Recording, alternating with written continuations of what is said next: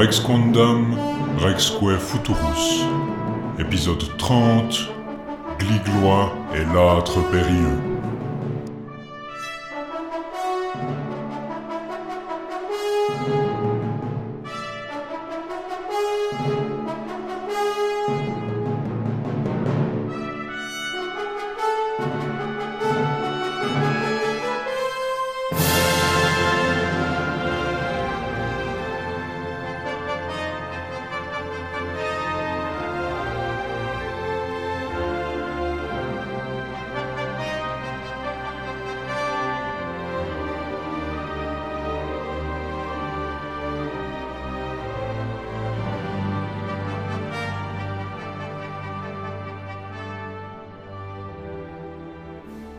Bonjour à tous et bienvenue dans Rex Quondam Rexque Futurus. Bonjour Antoine. Bonjour Laïs. Et on va vous retrouver aujourd'hui pour parler de deux aventures du bon chevalier, euh, Gauvin, comme il est connu dans la plupart des romans. Monseigneur Gauvin, effectivement. Euh, vous allez peut-être vous dire, on fait une année très Gauvin. Ben oui, accrochez-vous parce que ça va être une année très Gauvin, effectivement, euh, avec notamment la sortie bientôt du film de David Lowry, The Green Knight, basé sur le poème anglais Gauvin le Chevalier Vert, bien, dont on devrait bien vous parler un de ces quatre même si c'est vrai que c'est un, roman euh, du, de la fin du 14e, euh, début du 15e siècle, donc on est quand même un peu plus tardif que ce qu'on est en train de vous. C'est une des histoires un peu classiques du, euh, du, du canon pour les Anglais, en fait. C'est l'histoire anglaise par excellence avec Mallory, c'est la romance que, la roman de Gauvin que tout le monde connaîtra, parce qu'on connaîtra pas forcément justement les petits romans français. Bon, un trait commun que The Green Knight a avec tous ces petits romans français, c'est d'avoir un seul manuscrit.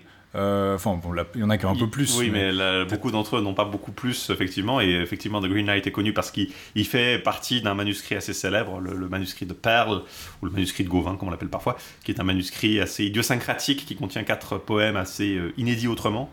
Enfin, assez inédits autrement, complètement inédits autrement. Mais euh, bref, le, Gauvin et le Chevalier Vert, c'est effectivement une de ces histoires assez ouais, qui, a un certain pouvoir euh, dans, l'imaginaire euh, anglophone parce qu'il est aussi euh, assez concentré. C'est un roman arthurien assez court qui est très punchy comme ça. Il y a vraiment un seul récit suivi qui est facile à suivre et qui a un, impact et qui a vraiment des images assez fortes. Et c'est pas surprenant effectivement qu'il soit maintenant le sujet d'un film. Alors David Lowery qui le réalise est, surtout connu pour avoir fait alors récemment, je crois qu'il a fait The Old Man and the Gun avec Robert Redford. Euh, il a fait euh, un remake de, de, Peter et Elliot le Dragon pour Disney. Et là, il est sur un remake de, Peter Pan, donc euh, pour Disney encore. Donc c'est plutôt des films assez familiaux, j'ai l'impression. Alors là, euh, ça a l'air beaucoup, beaucoup plus différent. On a vu le, trailer qui est sorti récemment. Euh, c'est mhm. euh, tout à fait. ils, ont l'air d'aller dans une direction parce que le problème de Gawain and the Green Knight, c'est qu'il se passe pas grand chose. Du coup, si vous voulez en faire un film, c'est Gauvin est amené quelque part. Il a une épreuve qui, qui implique pas beaucoup d'action par rapport à d'autres romans arthuriens. Vous n'allez pas avoir de, de, combat contre un dragon. Et en fait, c'est un challenge qu'on trouve déjà dans les dans les romans français, en fait, c'est que, comme on l'a déjà dit, une des caractéristiques qui touche souvent Gouvin, c'est qu'il est mis dans des situations où c'est euh, extrêmement difficile d'être courtois. C'est-à-dire qu'il est placé dans des situations où euh, c'est impossible de, répondre à tous les impératifs de la courtoisie. On avait déjà vu, je pense, le chevalier à l'épée, qui est un des meilleurs exemples de ça où il se retrouve chez un autre qui lui dit allez-y euh, couchez avec ma fille puis il se rend compte que c'est impropre mais il sait aussi que si on désobéit à et eh ben on est tué. Donc il se retrouve coincé dans une espèce d'étau et il est euh, mis à l'épreuve comme ça.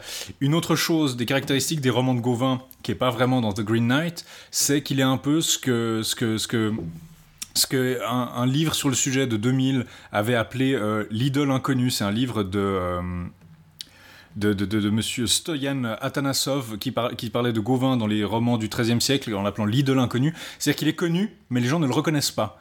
Euh, ça, c'est un des traits aussi qu'on va voir dans justement dans l'âtre périlleux, qui joue particulièrement avec cette dimension sur l'identité et tout ça. C'est que tout le monde a entendu parler de Gauvin et tout le monde l'admire, mais souvent il se retrouve dans la présence d'une dame qui lui dit ah euh, Gauvin, j'aimerais bien être amoureuse de lui, etc. Euh, j'aimerais bien être dans une relation avec lui. Mais quand il est en face d'elle, il ne la reconnaît pas. Ou alors, il y avait dans la première continuation une dame qui tombait amoureuse de lui sans le connaître et on, ne savait pas trop comment. Est-ce qu'elle avait un portrait de lui ou quelque chose? Aussi dans la même dans Perceval à la base, euh, la jeune fille aux, manches courtes qui qui, l'admire comme ça. Je pense que c'est assez c'est assez commun en fait. C'est pas tellement qu'il est je pense pas que ce soit le fait qu'il soit inconnu qui est spécifique tant à Gauvin, c'est le fait que c'est un des rares chevaliers qui a une telle célébrité en fait. Et effectivement, les chevaliers, ben, ils ont beau avoir une célébrité, euh, dans un monde sans médias de masse, sans euh, façon euh, réaliste de donner un portrait fidèle de quelqu'un à des tas de personnes, bah, inévitablement les gens vont avoir une image assez distante, une image qui se font eux-mêmes en entendant mm. parler des exploits de quelqu'un, mais sans pouvoir le reconnaître physiquement. Et même s'ils l'ont vu par exemple jouter, bah, ils vont reconnaître peut-être son, bouclier, son, son, armure, mais vu que bah, les boucliers, euh, ça disparaît assez vite, les armures, ça peut, ça peut changer, les couleurs euh, peuvent être euh, empruntées à quelqu'un d'autre, puis surtout on voit mal la mêlée dans un, mhm. duel depuis loin.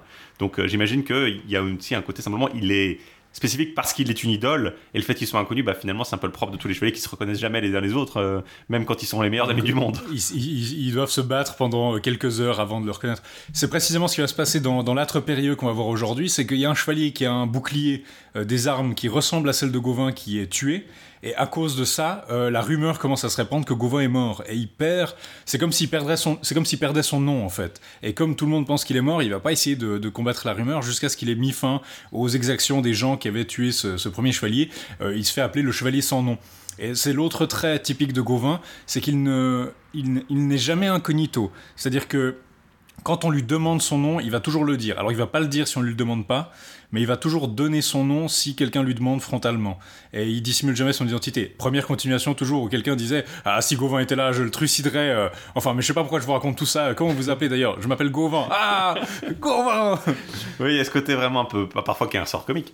Mais dans Gauvin le Chevalier Vert, euh, et donc son adaptation qui va sortir, là, ce qui est intéressant, c'est plutôt vraiment le ce qu'ils en ont fait, ça a l'air d'être le, tout ce qui est autour, en fait, l'espèce de réflexion sur la chevalerie, sur qu'est-ce qu'un chevalier. Et là, ça, ça a l'air même d'aller plus loin avec des réflexions qui semblent tourner autour de la royauté, euh, de mm. l'identité. Enfin, on sait pas, on sait pas grand chose pour l'instant, il faut dire, parce qu'on a eu qu'un trailer un peu mystique. Mm. On sait seulement que le rôle de Gauvin sera joué par Dev Patel, donc un acteur. Mm. Euh, euh, qui est assez connu. Il a fait, il était dans, bah, c'était lui qui a été dans Lion récemment. Je crois qu'il était, il a eu pas mal de succès aussi pour ses rôles dans euh, Skins à la base, à la télé mhm. britannique.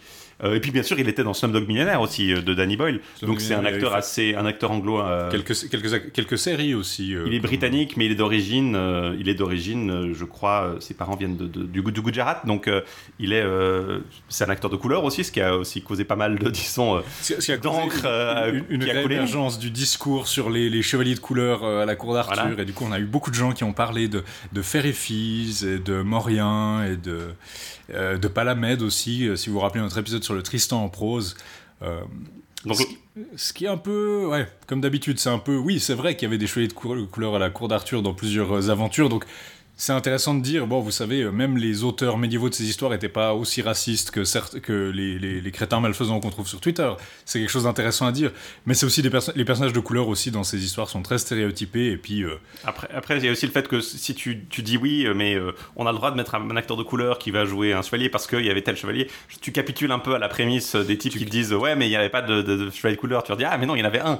tu as le droit de mettre des. des tu as le droit de caster des acteurs de, de couleur. non, c'est ça. Surtout, surtout que sans même d'arrière-pensée, même s'il n'y en avait pas eu, ce serait tout à fait légitime de laisser euh, Dev Patel jouer Gauvin. Surtout que je trouve que Dev Patel fait un bon Gauvin en termes de. Il a, il a vraiment, je trouve qu'il a vraiment une vibe qui est parfaite. Il est vraiment entre le. Il, a vraiment un bon, vu les rôles qu'il jouait, puis son, son, jeu d'acteur, etc. Je trouve qu'il peut faire un très très bon Gauvin, enfin en termes de, du personnage. Voilà, on retrouve euh, Alicia Vikander qui va sans doute jouer euh, qui, un, rôle de la dame, donc c'est sans doute la dame Bertilac du, mhm. de Gauvin le Chevalier Vert. de façon intéressante, il y a un acteur qui joue le, le, Chevalier Vert et un autre auteur qui joue un rôle nommé le, Seigneur. Donc on peut penser que les deux personnes, le double. Ce sera le double. Euh, si vous connaissez Gauvin le Chevalier Vert, le, Seigneur Bertilac et le Chevalier Vert, on, vous en reparlera d'ici là. Petit mais, spoiler pour une histoire qui a 700 ans, mais. Voilà. Mais, euh, oh, 600 quand même, pas, pas, tant que ça. 600, 630 ans, quelque chose comme ça. Euh, mais du coup, oui, Joel Egerton, on a Alicia Vikander, Shanna Harris qui jouera le roi Arthur, et puis Kate Dickey, l'actrice qui, qui, jouait la, la sœur de, Kathleen dans, dans, Game of Thrones, qui mhm. jouait je crois que c'est son nom, c'était euh, Lisa Harin. Lisa Harin, euh, oui, de, la Seigneur des Aériers. Voilà, qui était euh, dans Game of Thrones, qui jouera la, Reine Guenièvre. Donc, un bon cast d'acteurs britanniques, tout à fait, qu'on a vu plein de fois, mais qu'on reverra avec plaisir dans ce film qui a l'air assez qui a l'air assez bien parti pour avoir l'évocation un peu euh, étrange, que peut, l'effet un peu étrange que peut avoir une, un roman arthurien euh, pour Serait-ce l'année du, du, bon film arthurien qui a été annoncé par les prophéties Ouais, c'est ça. Je veux dire, entre ça, on a ça, Camelot, euh, qui va peut-être être annoncé. Bon, c'est une série télé, Cursed, non Cursed, c'est une série télé, mais je veux dire, en termes de cinéma arthurien, on va avoir euh, quelques petites aventures euh, cette année. Donc on, on, se réjouit de le voir. Il sort le 29 mai normalement. Je sais pas trop où il va sortir ici. Techniquement, c'est un studio euh, indépendant qui. Ouais, ça a été diffusé, mais ça a été diffusé par A24, qui est ah. un, qui est quand même un, producteur assez, disons, euh, couru aujourd'hui. ils sont. je sais pas si ça sera distribué en Suisse de façon identique, mais en tout cas, j'espère qu'on aura l'occasion de le voir dans nos contrées. Sinon, on fera s'émigrer. Euh... Espérons. Et ce, sera l'occasion de parler un petit peu de Gauvin et le Chevalier Vert avant, euh, avant l'heure, en fait. Ouais, parce que c'est vrai que sinon, si, on, si, on, se fie à notre, notre, plan, on devrait l'atteindre dans 2-3 ans. Donc, euh, espérons qu'on fasse un peu plus vite. On va peut-être prendre des raccourcis, parce que je pense pas qu'on va réussir à faire toutes les œuvres allemandes avant de, de faire les, les, romans anglais. Voilà, mais du coup, ouais, on serait joué de voir euh, Gauvin affronter le Chevalier Vert sur grand écran. Et d'ici là, bah, on va avoir l'occasion de voir Gauvin avoir quelques aventures sur le, la feuille de parchemin. Mhm. ou la transcription sur papier de la feuille de parchemin à cause à la suite d'un incendie, comme on va pour le voir avec Liglois. On va pouvoir en parler un petit peu parce que c'est vrai qu'un des traits communs de ces aventures de Gauvin, on en avait déjà vu. On avait vu la, mule sans frein, le chevalier à l'épée de notre épisode 19. On avait vu euh, Mérogis de Port-Légué et la vengeance Raguidel de notre épisode 26. C'est généralement la règle qui a été mise en place par euh, Chrétien de Troyes. Vous avez une aventure soit de Gauvin, parce que Chrétien de Troyes a jamais exploité complètement, pas vrai. Gauvin a toujours un rôle de, de j'ai pas envie de dire faire valoir, mais il a toujours le rôle de mettre en évidence le, héros du roman. Euh, dans le meilleur des cas par symétrie. Le Comte du Graal, vous aviez vraiment Gauvin et Perceval qui sont les deux volets de l'aventure. Mmh. Partout ailleurs, Gauvin intervient légèrement pour euh, être un peu l'étalon du bon chevalier. quoi. Mmh. C'est le neveu d'Arthur. Vous avez le mauvais chevalier qui est que, et puis après vous avez le héros. C'est un peu la règle qui est suivie. Là, c'est des aventures qui vont concerner soit Gauvin dans l'âtre périlleux, qui est clairement une aventure de Gauvin, euh, comme l'était la, mule sans frein ou le chevalier à l'épée. Et puis Gliglois, c'est un très court roman où au contraire c'est un chevalier Gliglois qui va être le héros. Et puis Gauvin là sert vraiment de faire valoir parce que là c'est c'est une où Gauvin n'est pas vraiment vu de manière très positive. Pas non plus extrêmement négative. Pas, négative, non. Il, est, il, a, il a bon cœur, etc. Mais c'est clairement, en fait, il est clairement là pour montrer. Euh, regardez, Gauvin est délaissé par l'amour de cette dame et c'est Gliglois qui va euh, le, le, récupérer. L'histoire de Gliglois, c'est donc celle d'un chevalier qui vient d'Allemagne il arrive à la cour d'Arthur, euh, le truc assez classique, son père l'envoie là pour parfaire son éducation. Et puis, euh, il y a une dame qui s'appelle Beauté qui arrive à la cour. Et puis, Gauvin tombe immédiatement amoureux, mais elle le repousse. Et puis, Gauvin envoie Gliglois, qui est un de ces gens qui fait partie de son, entourage, euh, pour le, la servir pour essayer de se bien faire voir. Et euh, tombe immédiatement amoureux aussi. Elle le repousse aussi. Elle est assez méchante avec lui. Et puis au final, euh, après une certaine forme de dévotion, elle lui envoie porter un message. Et puis le message, euh, en fait, dans la lettre, ça dit Ma chère sœur, je vous fais porter cette lettre par un chevalier dont je suis très amoureuse. Et en fait, elle était secrètement amoureuse de Gliglois. Et ils peuvent se marier et vivre très heureux. Gauvin est un peu triste, mais il, il, est content pour lui quand même. Il est, quand même content pour lui parce que voilà, justement, Gauvin, c'est le chevalier courtois qui est censé faire ça. ça, c'est l'histoire de Gliglois assez court, de 1900 vers et quelques. On parlera de l'histoire du manuscrit dans un instant. L'âtre périlleux, c'est une autre histoire un peu plus longue, euh, qui est un peu classique pour les aventures de, de, Gauvin, qui commence avec un, un incident déclencheur où une dame se présente à la cour d'Arthur et est enlevée. Gauvin court à sa poursuite. Un peu tard, en fait, il, finit de manger avant de partir, on va pouvoir en parler. Euh, et il doit poursuivre Escanor qu'il a enlevé et le vaincre. Apparemment, Escanor, il y a eu une espèce de prophétie qui disait que c'était un des rares chevaliers où euh, la mère de Gauvin n'était pas sûre de si Gauvin arriverait à le battre, parce que sa, mère est un peu une fée. Mais entre-temps, à peine est-il parti, il a découvert un chevalier qui était éborgné, euh, un écuyer éborgné, qui a été témoin d'un meurtre, le meurtre de Gauvin. Puis alors lui dit non mais je suis à peu près certain que j'ai vu Gauvin en bonne santé. Puis on lui dit non non j'ai été son écuyer pendant un tournoi et je suis assez certain que c'était lui qui s'est fait démembrer par ces euh, trois chevaliers. Et du coup ces deux arcs vont se superposer. L'arc avec Escanor va être assez vite résolu, mais pendant le reste de l'aventure, Gauvin va essayer de retrouver son nom. Il va essayer de retrouver ceux qui ont perpétré ce crime et euh, le résoudre pour prouver que non il n'est pas mort et que euh, il peut et qu'il est bah, il est bien vivant et retrouver son nom. Donc pendant toute l'aventure il est appelé le chevalier sans nom une des choses que j'aime beaucoup dans l'âtre périlleux, c'est qu'il y a un côté vraiment euh, de, de, de, un peu campagne de jeu de rôle où on va ramasser des chevaliers en cours de route, puis ils vont rejoindre la team, et puis après on va les laisser à un endroit, puis les retrouver plus tard. Il y a vraiment ce côté où on a l'impression que Gauvin euh, monte une équipe pour certains trucs qui est assez rare dans les romans arthuriens parce qu'il y a tellement cette idéologie du duel où vous allez vous battre contre le méchant seul à seul. Ou alors à la limite vous allez être deux par deux euh, pour aller à l'aventure. Deux par deux comme dans la, la Vengeance Raguidel où on a deux, euh, deux, deux, on affronte deux personnes à deux. Mais il y a quelques moments effectivement dans, dans, dans le l'âtre périlleux où il y a vraiment des petites teams de chevaliers qui se montent autour de Gauvin. C'est vrai que c'est assez. Ou autour d'un autre, il y a Cadret Lévincé où justement il a, une, il a un combat à faire contre 20 personnes et on dit mais c'est désespéré puis il dit mais je vais le faire par amour de celle. En gros, ça, ça, ça, ça, bien aimé dans un mariage forcé, il veut aller la libérer. Et puis Gauvin et d'autres vont lui dire bah on va venir t'aider. Et puis il y a vraiment cette idée de faire une équipe pour aller, aller tabasser les méchants qu'on retrouve pas toujours et qui est assez intéressante. Mais donc je pense qu'on commence par vous parler de Gliglois, qui est un peu plus court, euh, puis à commencer par parler des, éditions et des manuscrits de cette œuvre, qui a quand même, comme tu l'as dit, une histoire un petit peu euh, accidentée. Oui, euh, en 1904, la bibliothèque de Turin, où était conservé l'unique manuscrit connu de Gliglois, a brûlé et le manuscrit de Gliglois était dans, la salle de lecture, donc il a pris le feu de façon tout à fait spectaculaire. Euh, c'était la, donc la Bibliothèque nationale de Turin, euh, là où sont, je crois que c'est la bibliothèque, maintenant c'est les archives de l'État, enfin c'est, c'est un, une bibliothèque qui est assez importante et qui contenait évidemment beaucoup de manuscrits francophones, parce que bah, Turin a, été, euh, a, fini par avoir en fait beaucoup d'archives savoyardes.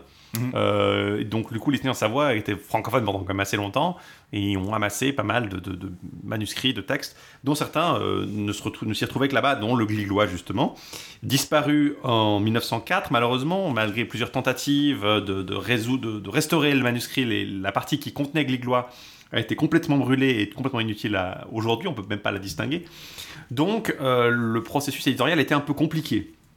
Il a connu une édition euh, qu'on pourrait qualifier d'édition vraiment euh, scientifique en 1932 donc auprès de l'université d'Harvard, c'est un, Américain, Charles Livingston, euh, qui, l'a, édité en se basant non pas du coup sur le manuscrit qu'il n'avait pas pu voir, enfin il a pu le voir mais une fois qu'il a été brûlé donc c'est pas très utile, mais sur les travaux d'un euh, académicien qui l'a précédé, d'un chercheur qui l'a précédé, euh, Wendelin Förster.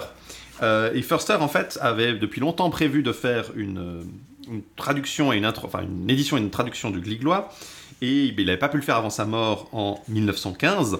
Et du coup, euh, euh, c'est Livingstone qui l'a euh, repris en se basant sur les papiers, dont les transcriptions de Forster, notamment les transcriptions qu'il avait faites déjà lui-même à Turin, en partie les descriptions d'un certain professeur J.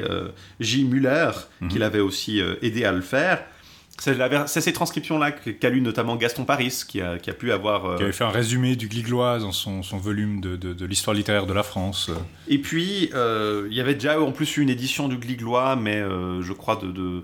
il n'y avait, pas eu vraiment d'édition complète, quoi. il y avait vraiment des, papiers... On ne trouvait pas vraiment de, choses exploitables autres que ces, ces transcriptions de euh, faite par les chercheurs allemands euh, à Turin. Donc techniquement, le seul euh, manuscrit qui est encore existant, c'est ces copies qui ont été faites sur le manuscrit de Turin et qui sont conservées aujourd'hui à la Harvard University, à la Widner Library, cote 27271.57F. Alors ça a été, ça a été ramené effectivement par Harvard qui, a racheté la collection du coup des papiers de, de Förster.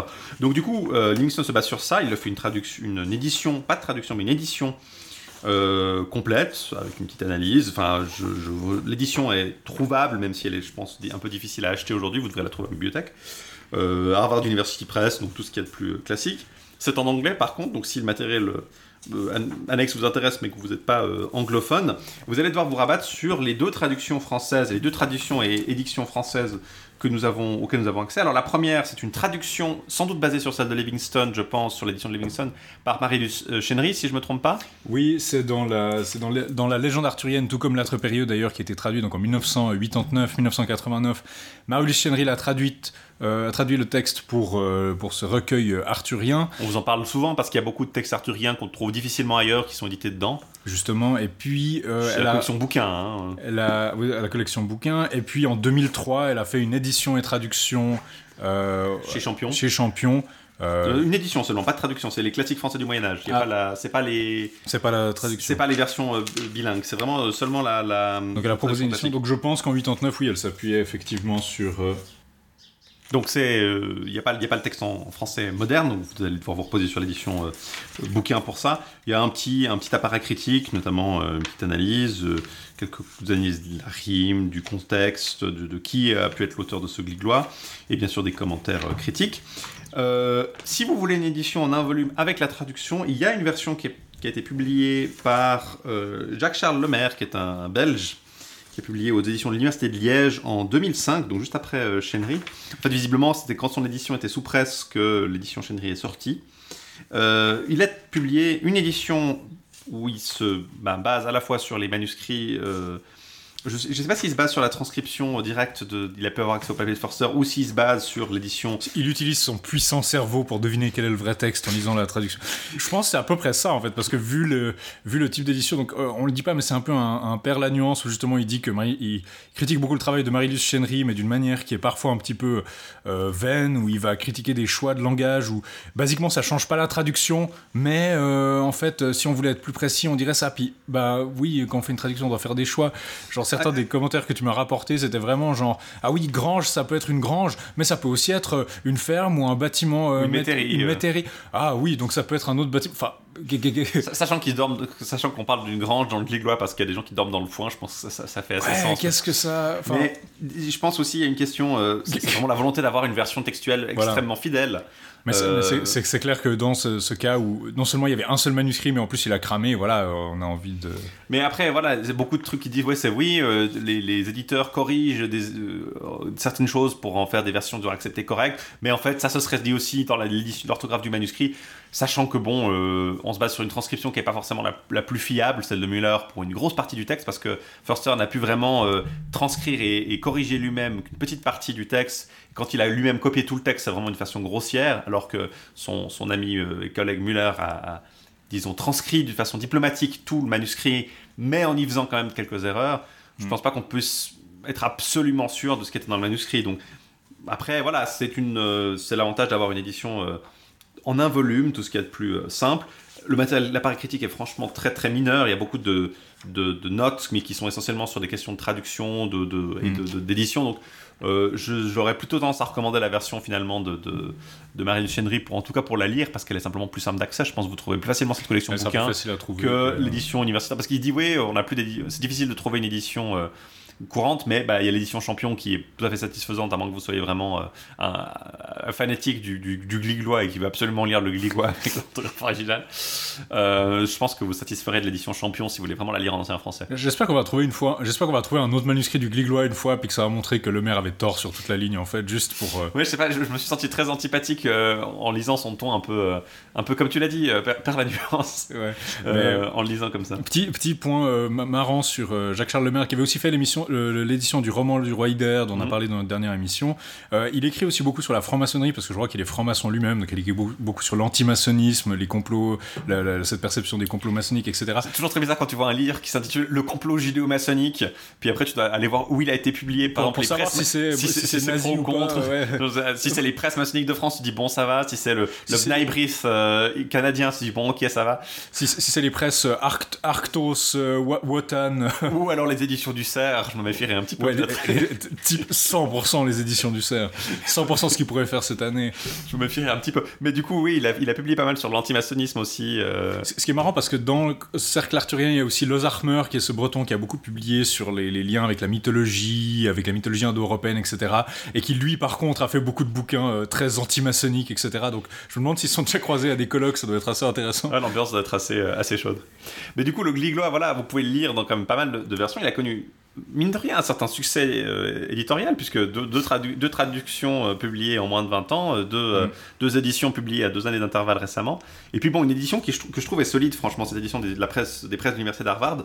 franchement, très bien, très clair, très lisible même. je veux dire, les choix sont peut-être un peu, effectivement, opérés par Livingston, sont peut-être un peu avancés, mais ça, euh, ça se lit relativement bien quand même. c'est assez courant pour une édition de 1932, j'ai envie de dire. Euh, oui, oui, mais j'entends même, même en ancien français, l'ancien français se lit clairement, je trouve. Euh, moi qui suis pas forcément un, un romaniste. Bah, c'est peut-être justement beaucoup de ces vieilles traductions avaient tendance à faire un texte peut-être un petit peu trop un petit peu trop élégant, un petit peu trop. Euh, c'est un peu la critique de même, euh, même des grands. De la... C'est un peu la critique qu'on fait maintenant, même des grands euh, éditeurs français du XXe siècle, quoi, qu'ils avaient tendance à, peut-être polir un petit peu trop le texte. D'un côté, à une époque où on, faisait beaucoup moins de traductions qu'aujourd'hui, où les gens s'attendaient à lire. C'est ça, les gens allaient devoir le lire. C'était peut-être aussi, un, disons, une fleur tendue en direction des étudiants qui allaient devoir se taper le gliglois. Et, pas juste, ah, en fait, c'est une, une, forme de grammaire picarde que personne n'a jamais rencontrée, donc on va un petit peu la. la, la ouais, il la pousse un peu, comment dire ici. Mais donc, Gliglois, je. On va commencer à vous faire un petit, notre petit résumé de l'histoire. Donc c'est assez court, hein, je crois 2920 octosyllabes. À peu, près, ouais, à peu près la moitié du texte de, de, de, l'âtre périlleux, justement. Euh, j'ai fait la comparaison. donc Gliglois, il arrive, il est envoyé à la cour d'Arthur par son père, euh, par, qui est un châtelain allemand, pour justement euh, parfaire son, son, éducation. Donc il vient au service de la cour. Il est un peu un de ces chevaliers, pas déclassés, mais disons, voilà, il, il est. Il est clairement pas le, un fils de roi, quoi. Il est mis au service de, de Gauvin, et puis ils tombent tous les deux amoureux de beauté. Donc cette dame qui arrive aussi à la cour elle repousse les avances de Gauvin assez durement, c'est-à-dire que Gauvin se met à côté d'elle sur le lit, lui prend le bras et dit Ah, madame, je vous aime, et puis si je ne pouvais vous aimer, je ne sais pas ce que je ferais, je serais désespéré. Et euh, il, voilà, il lui, fait des avances, puis elle le rejette assez fortement. Et puis alors Gauvin rougit, est un peu humilié. Il essaie d'envoyer Gliglois euh, à son service pour se faire bien voir, mais Gliglois tombe lui-même amoureux. Et puis, euh, il y a une scène dans le verger que j'ai trouvé assez marrante où il la regarde un peu, il a l'air de la regarder avec des yeux de merlan parce qu'elle lui demande Mais qu'y a-t-il? Ah, Vous me paraissez belle. Que t'importe Beaucoup. Pourquoi? Tu penses-tu à moi? Tu veux m'aimer d'amour? Gliglois commença à trembler et répondit en soupirant Belle, grâce au nom du Très-Haut, votre amour me possède si fort que je ne puis jour et nuit lui résister. Pilalsma lui criait dessus Débauché, qu'avez-vous dit que vous m'aimez? Ah, quel plaisir pourriez-vous me donner Dehors, quittez ce verger, malheur à moi si je ne le dis pas à votre maître. Je vous trouve bien effronté d'avoir tenu ces propos. Certes, vous me croyez bien folle, vous m'aimez. En quoi cela vous regarde-t-il? Hélas, quelle honte Prenez garde à ce que je ne vois nulle part. J'aime beaucoup le en quoi, en quoi cela vous regarde-t-il? Elle le domme en fait. Mais c'est un peu ça, c'est c'est un peu, c'est un roman honnêtement un peu infantile sur oh non cette femme qui me rejette en fait secrètement elle est amoureuse de moi elle ne fait ça que pour me mettre à l'épreuve et à la fin je serai victorieux. C'est un peu malsain et euh, voilà tout, ce qu'on trouve dans ces logiques de l'amour courtois et euh, euh, honnêtement dans des idées amoureuses jusqu'à nos jours mais oui toutes, toutes les scènes enfin à partir de son arrivée à la cour, elle arrive à la cour à la Pentecôte. D'ailleurs, il y a une très belle description, je trouve, de la. on a dit beaucoup que le roman de Gliglois n'était pas forcément très très élégant ou très très bien euh, tourné, mais il y a quand même des, des, scènes qui sont assez évocatrices, notamment la description de la fête qui bat en plein à. Car, euh, je crois que le, texte parle de. Euh, c'était pas Carduel, c'était. il y a Carduel au début, mais quand ils sont à la Pentecôte, c'est à Caraès, donc le maire traduit Carreg, donc en Bretagne, Bretagne continentale. Et il y a une très belle description de toute la fête, euh, comment la ville euh, est complètement en allégresse. Il y a des messes qui sont dites dans toutes les églises. On, joue de l'orgue, on a vraiment beaucoup de, un portrait très vivant de cette fête de la Pentecôte, et c'est là où elle arrive.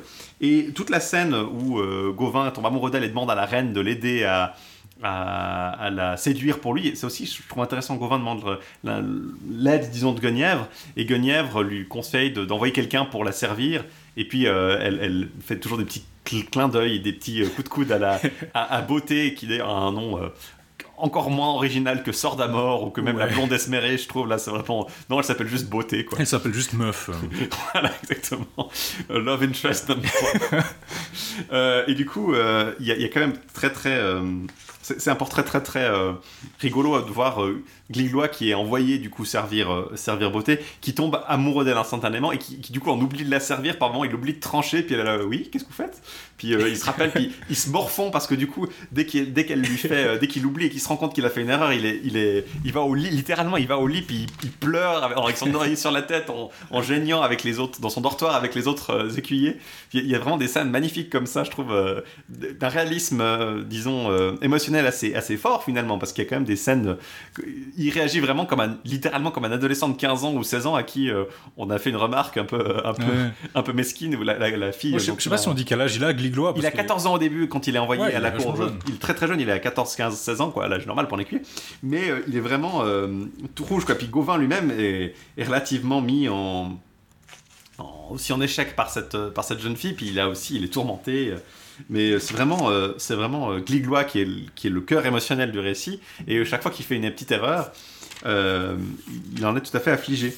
Et puis, la, reine, d'une certaine façon, elle, renforce d'un peu Gliglois. Elle dit Ah, vous avez un bon serviteur. Elle dit à la. Parce que Gliglois fait l'écuyer tranchant pour, euh, justement pour euh, beauté.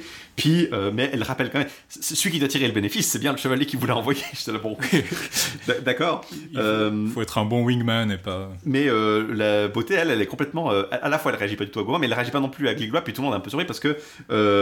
il y a... On nous dit que dans toute la pièce, toutes les jeunes filles regardent Gliglois amoureusement, mais beauté, évidemment, elle est, elle est tsundere, donc du coup, elle, elle ne ne le regarde pas, lui prête pas attention. Et vraiment, il est, euh, quand il va dans son lit, il, peut pas dormir, il, il geint, il, pleure, il rumine ses pensées. il est vraiment très très. Ouais, c'est ça, il est vraiment très très honteux de pas avoir réussi à simplement la servir de façon complètement style, comment, stylie, enfin il est pas d'airain quoi, il est clairement. Euh, ouais, ouais, il, C'est pas un Tchad quoi. il y a un côté un peu le, Tchad go. Il voulait, il voulait être maître de lui-même, en fait, il voulait la, traiter un peu aussi froidement qu'elle le faisait, et puis il n'y arrive pas. Ouais, il, franchement, il est vraiment très. Euh, voilà, ce, portrait de Gligua, c'est vraiment un, jeune homme un peu euh, en, chien quoi, comme on dirait. Il est vraiment tout à fait ah très on edge. Et puis, euh, le, twist, justement, cette scène dans le verger, je le trouve très intéressant parce qu'on nous dit qu'il est celui qui se. Enfin, soit le seul, soit celui qui s'occupe le mieux des oiseaux, en fait, à la cour. Oui. Et c'est quand il est en train de nourrir des oiseaux qu'il est, euh, rencontre justement dans ce verger euh, beauté, parce qu'elle est couchée dans le jardin où vivent les oiseaux. Et euh, elle est juste en train d'être sexy. Euh, voilà, elle, arrive de dans façon non directionnelle. Elle arrive euh. dans, elle est couche, non, elle est pas couchée dans le jardin, pardon. Elle est couche, elle arrive dans le jardin alors qu'elle est en train de nourrir parce qu'elle n'arrive pas à dormir. Hmm. Et donc elle s'habille d'un court manteau et on dit que sa peau nue est plus blanche que la chemise qu'elle a en fait, donc elle est vraiment super belle. Et elle est allée vraiment dans le jardin au moment, au petit matin où Glilou est en train de nourrir les chevaux, et elle, elle, essaie de, d'attacher sa chemise avec un lacet en lin, puis elle n'arrive pas, et du coup Gliglois je dis oh, est-ce que je pourrais vous aider? Puis euh, elle dit ben oui, viens, viens ici. Et puis du coup, euh, elle lui monte ses lacets, elle euh, lui pose ses bras sur sa tête, elle s'appuie sur lui alors que lui est à genoux en train d'essayer de nouer la chemise. Et puis il voit sa peau et il tombe interdit. C'est pour ça que vraiment il est si ouais dans cette scène si arrêtante quoi. Il est vraiment il, il, peut plus quoi. Puis là c'est là qu'elle a vraiment cette euh, cet éclat euh, contre lui. il dit même lui, euh, ah, je, voudrais instantanément recevoir l'attention. D'ailleurs, je me, je me ferais moine si seulement je pouvais toucher cette chair. Donc il oublie tout, quoi. c'est peut-être peut pas la manière la moins inquiétante de formuler ça, on va dire. ouais, c'est ça.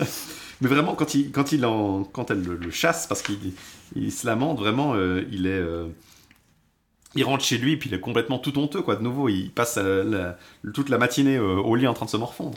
Je pense que si, si j'avais pas connu déjà le, résumé de l'histoire avant de la lire, je me serais attendu que ce soit une histoire où la dame est une espèce de dame fée enchantée, et puis où en fait elle serait love interest de personne. Genre, euh, je me serais attendu à ce qu'il y ait une espèce de twist au milieu, puis qu'on apprenne qu'en fait il faut aller sauver le chevalier qu'elle aime vraiment, qui est tu vois ce que je veux dire Genre que c'était en fait un fake out et qu'elle allait finir avec euh, personne parce qu'elle avait déjà un, chevalier qui serait l'objet de la quête. Et puis en fait, non, pas, du tout, c'est juste euh, Gliglois. Euh, mais justement, sur ces entrefaites, alors que après la même journée, alors que Gliglois revient au château pour servir, je pense, au, souper, il y a un, messager qui arrive au nom de la dame du château orgueilleux euh, et elle dit que la dame du château orgueilleux veut organiser un, tournoi. Très original. Très original. Et euh, elle, euh, il faudrait que chaque chevalier vienne avec une amie, en fait, à ce tournoi. Mhm. Et du coup, la, dame du château orgueilleux, elle, a déjà fait en sorte que tous ces chevaliers, elle, auraient des dames et des amis. Et du coup, le, roi et la reine décident, bah, on, ira, on ira aussi à la cour de la, de la dame du château orgueilleux avec nos chevaliers et leurs amis. Et, du coup, ça, crée euh, un petit problème parce que justement Gauvin, lui, apparemment, euh, se prépare à partir. Il assigne tous ses écuyers. Il dit Toi, tu t'occuperas de mon bouclier, toi, tu t'occuperas du cheval, toi, tu t'occuperas des lances. Et puis toi, Gliglois, comme tu es super fort pour t'occuper des oiseaux, j'ai envie que tu restes ici à t'occuper de mes oiseaux. et donc, il y a peut-être déjà une part de. Est-ce qu'il y a déjà une part de rivalité amoureuse? C'est pas forcément sous-entendu, mais peut-être que justement Gauvin se dit. Euh, parce que Gauvin est content de l'annonce du tournoi parce qu'il dit Je vais pouvoir briller devant beauté, elle va pouvoir voir mes prouesses, et puis je pourrais me, me, prouver à ses yeux, quoi. Mais ce qui est assez intéressant, c'est qu'il il ne demande pas à Beauté de l'accompagner. Non. Euh, il, est, il est envoyé un peu comme le garant de la reine. Donc, je sais pas si, est-ce que c'est pour ça qu'il prend pas de dame avec lui? C'est censé être elle qui est censée être sa dame pour le tournoi. Ou bien c'est déjà fait rejeter par beauté, du coup il, veut l'impressionner avant. Euh. Ça. Mais il fait peindre le portrait de beauté sur l'arrière de son bouclier. sur son bouclier, il peint beauté avec qui tient, qui, qui tient une rose. Sur la face interne de l'écu pour qu'il puisse la regarder quand il se bat. Pour se, motiver. Oui, c'est ça. Il regarde beauté, il l'aime du fond du cœur, mais n'ose lui dire un mot. Et puis il veut gagner le tournoi effectivement pour euh, briller auprès d'elle.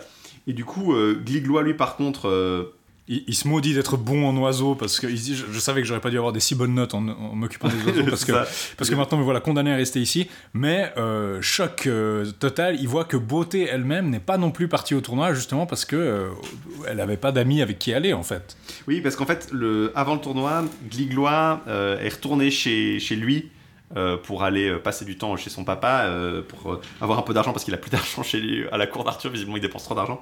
Et quand il revient, euh, effectivement, euh, il est euh, il est vraiment un peu désespéré d'être tout seul parce que, bah, effectivement, il est. Gauvin l'a assigné à, résidence en fait en quelque mm. sorte. Et il ne pourra pas, exactement comme, comme tu dis, il va lui dire faut qu'il revienne. Ah, vous êtes revenu, c'est très bien, vous allez pouvoir m'occuper de, vous occuper de mes oiseaux. Et, et c'est tout. Donc, euh, c'est vraiment euh, assez triste parce que lui, il voit Beauté qui reste aussi. Il se dit, ah, peut-être que. Mais il est vraiment. Il, est euh, vers Beauté, il a, ah, maybe, unless. ouais, alors. et puis Beauté, il comprend que Beauté y est pas allé parce qu'elle a pas forcément envie que Gauvin. parce que elle, elle veut elle pas être trop près de Gauvin. Elle voulait pas être trop près de Gauvin qu'elle avait repoussé, mais apparemment elle est toujours assez froide envers lui. Et euh, comme Gliglois est très serviable, il dit bah, écoutez, je vais, elle dit je n'ai pas été au tournoi parce que j'avais aucun chevalier avec elle. Et puis il dit bah, on va vous trouver un chevalier. Donc Gliglois va immédiatement, énorme cible, immédiatement trouver un chevalier pour qu'elle aille au tournoi avec. Oui, la, vibe très euh, my wife's boyfriend. Non, c'est ça. Il, court dehors, il trouve un chevalier, il fait pourriez-vous accompagner la, femme que je convoite au tournoi? Et puis il l'envoie et immédiatement après il se dit mince, maintenant elle va au tournoi sans moi. Puis il a cette réalisation et il se met à courir derrière eux en fait. Et il y a le chevalier qui dit il y, a un type qui court derrière nous. c'est très, c'est très, il y a une vibe très deux minutes du peuple à ce moment-là. C'est juste, il, y a un type. Hey Caroline, Caroline, Caroline c'est Roger Caroline. C'est Roger Caroline. Il, il, court derrière eux et puis il dit Madame, il y, a, un chevalier qui court, il y, a un écuyer qui court derrière nous. Euh, je peux pas le laisser courir derrière nous des kilomètres. Ça fait une heure qu'il nous court après. Et puis elle dit non, non, euh, négligez-le parce que sinon c'est moi qui vais aller à pied en fait. Elle, elle veut absolument pas qu'il vienne il continue à courir derrière et puis il enlève même ses chaussures, je sais pas trop pourquoi, mais il enlève ses chaussures et il continue à pieds nus. Il a les pieds ensanglotés sur la terre, chauffés par le soleil. Le, cheval la mais vous êtes sûr qu'on ne doit pas les Et en plus, à un moment, ils doivent, euh, ils doivent rester pour la nuit dans un, dans un coin et c'est Gliglois qui les a suivis, qui aide Beauté à descendre de cheval et qui la remet à cheval après. Mais euh, non, non, il ne donne toujours pas de cheval. dans, le roman, tout ça, c'est une mise à l'épreuve pour tester son espèce de, détermination, mais assez, euh, assez sadique et tout. Euh, je disais, moi, ça, me faisait vraiment penser à un lait, en fait. Euh, ça, ça, aurait vraiment pu être de façon beaucoup plus condensée un lait, genre juste où, si on avait gardé que les épisodes de, de rester à la cour, et puis court derrière euh, beauté, puis elle le néglige, et puis il a les pieds en sang, ce serait très poétique et ce serait parfait pour un petit lait qui expliquerait de manière assez allusive l'histoire de, de Gliglois et Beauté.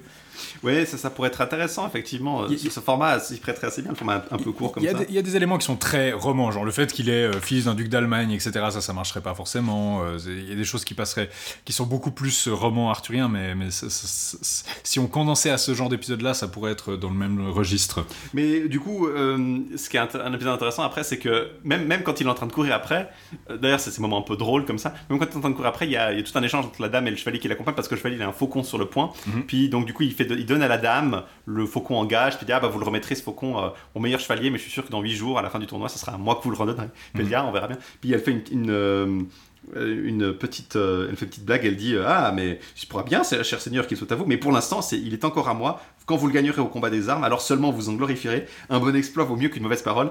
Et là, même Gliglois a réduit propos qu'il a. Donc j'imagine Gliglois en train de ah, Très bonne blague, très bonne blague, madame C'est vraiment. C'est d'un triste.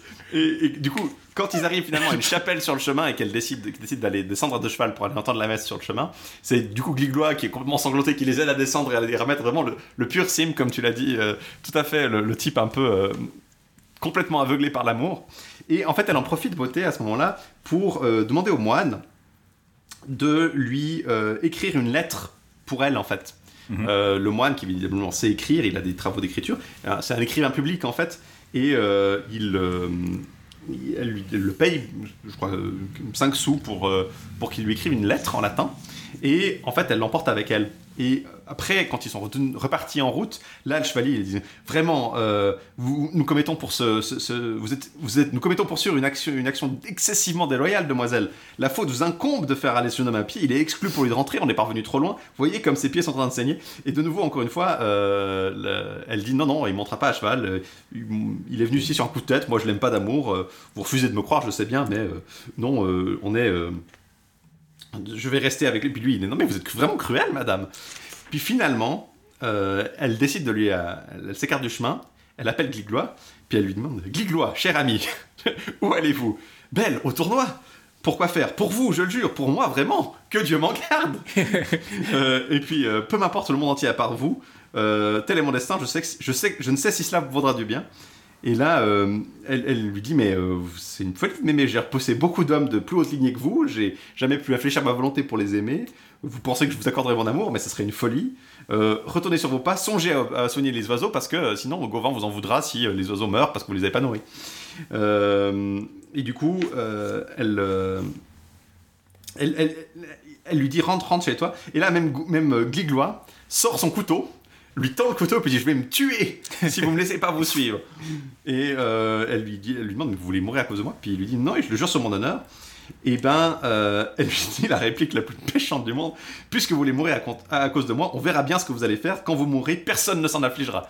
Et du coup, elle décide de lui euh, donner une tâche. Elle va lui donner la lettre qu'elle a fait écrire, qui est un message pour sa sœur parce qu'elle a une sœur qui vit pas loin, et un petit anneau en or qui authentifiera le message et lui dit portez ça à ma sœur qui habite au château de Landemort, et euh, si vous le voulez, euh, vous pourrez. Euh, la route est longue, mais reposez-vous-y, je sais pas quoi vous dire de plus, mais amenez ce message à ma sœur.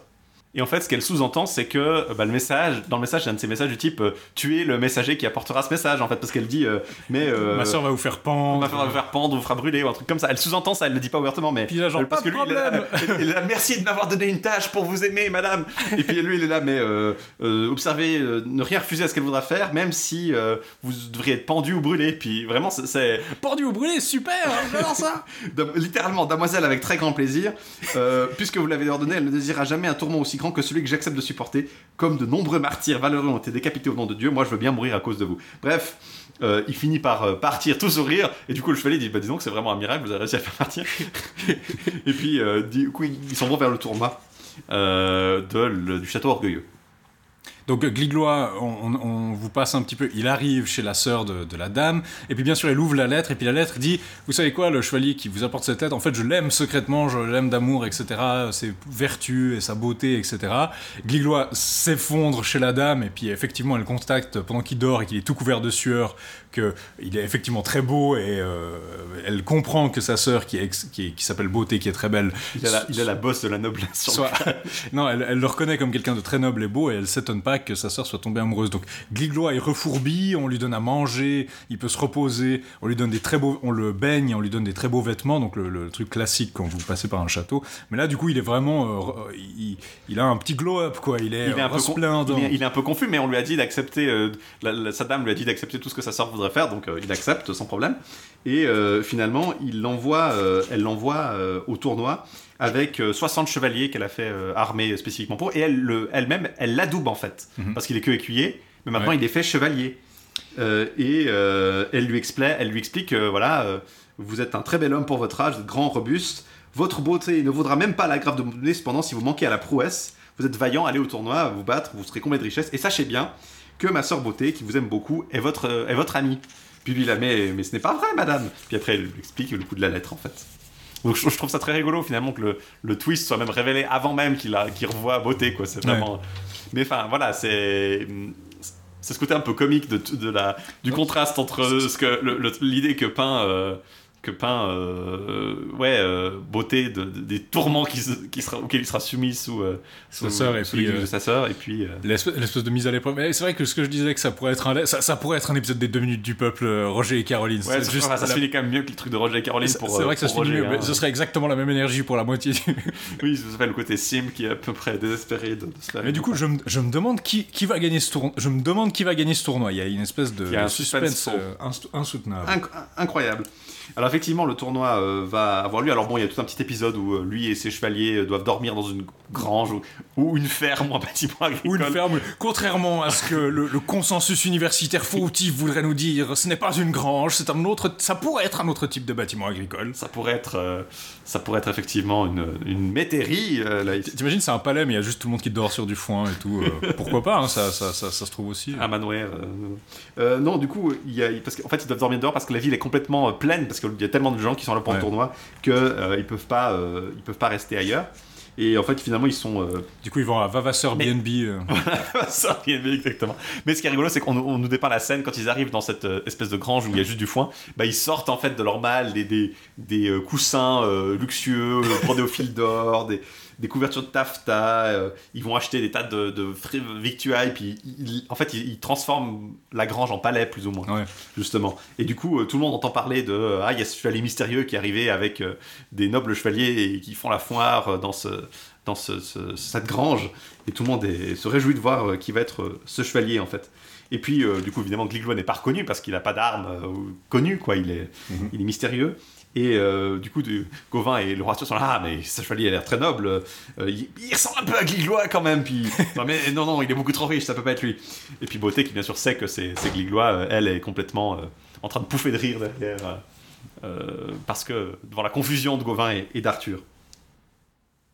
Mais donc euh, le, texte lui-même dit, euh, c'est un de ces trucs où il dit, euh, en un mot commençant, comment vous dire, il a gagné le tournoi et puis tout le monde admire ses prouesses. Oui, il y a quand même tout un, il y a quand même tout un truc où il se bat contre le roi de Galles et il tue le fils du roi de Galles. Bah, pendant oui, le tournoi, il tue le fils du roi de Galles. Bon, c'est pas vu comme bien, hein, c'est un accident oui, de un accident horrible, mais ça montre à quel point il est fort. On dit littéralement, Gliglois le fit le roi Ferry en l'œillers le consuit de son helme. Donc en fait, il l'a touché au, au, niveau de l'œillère de son casque. Ouais.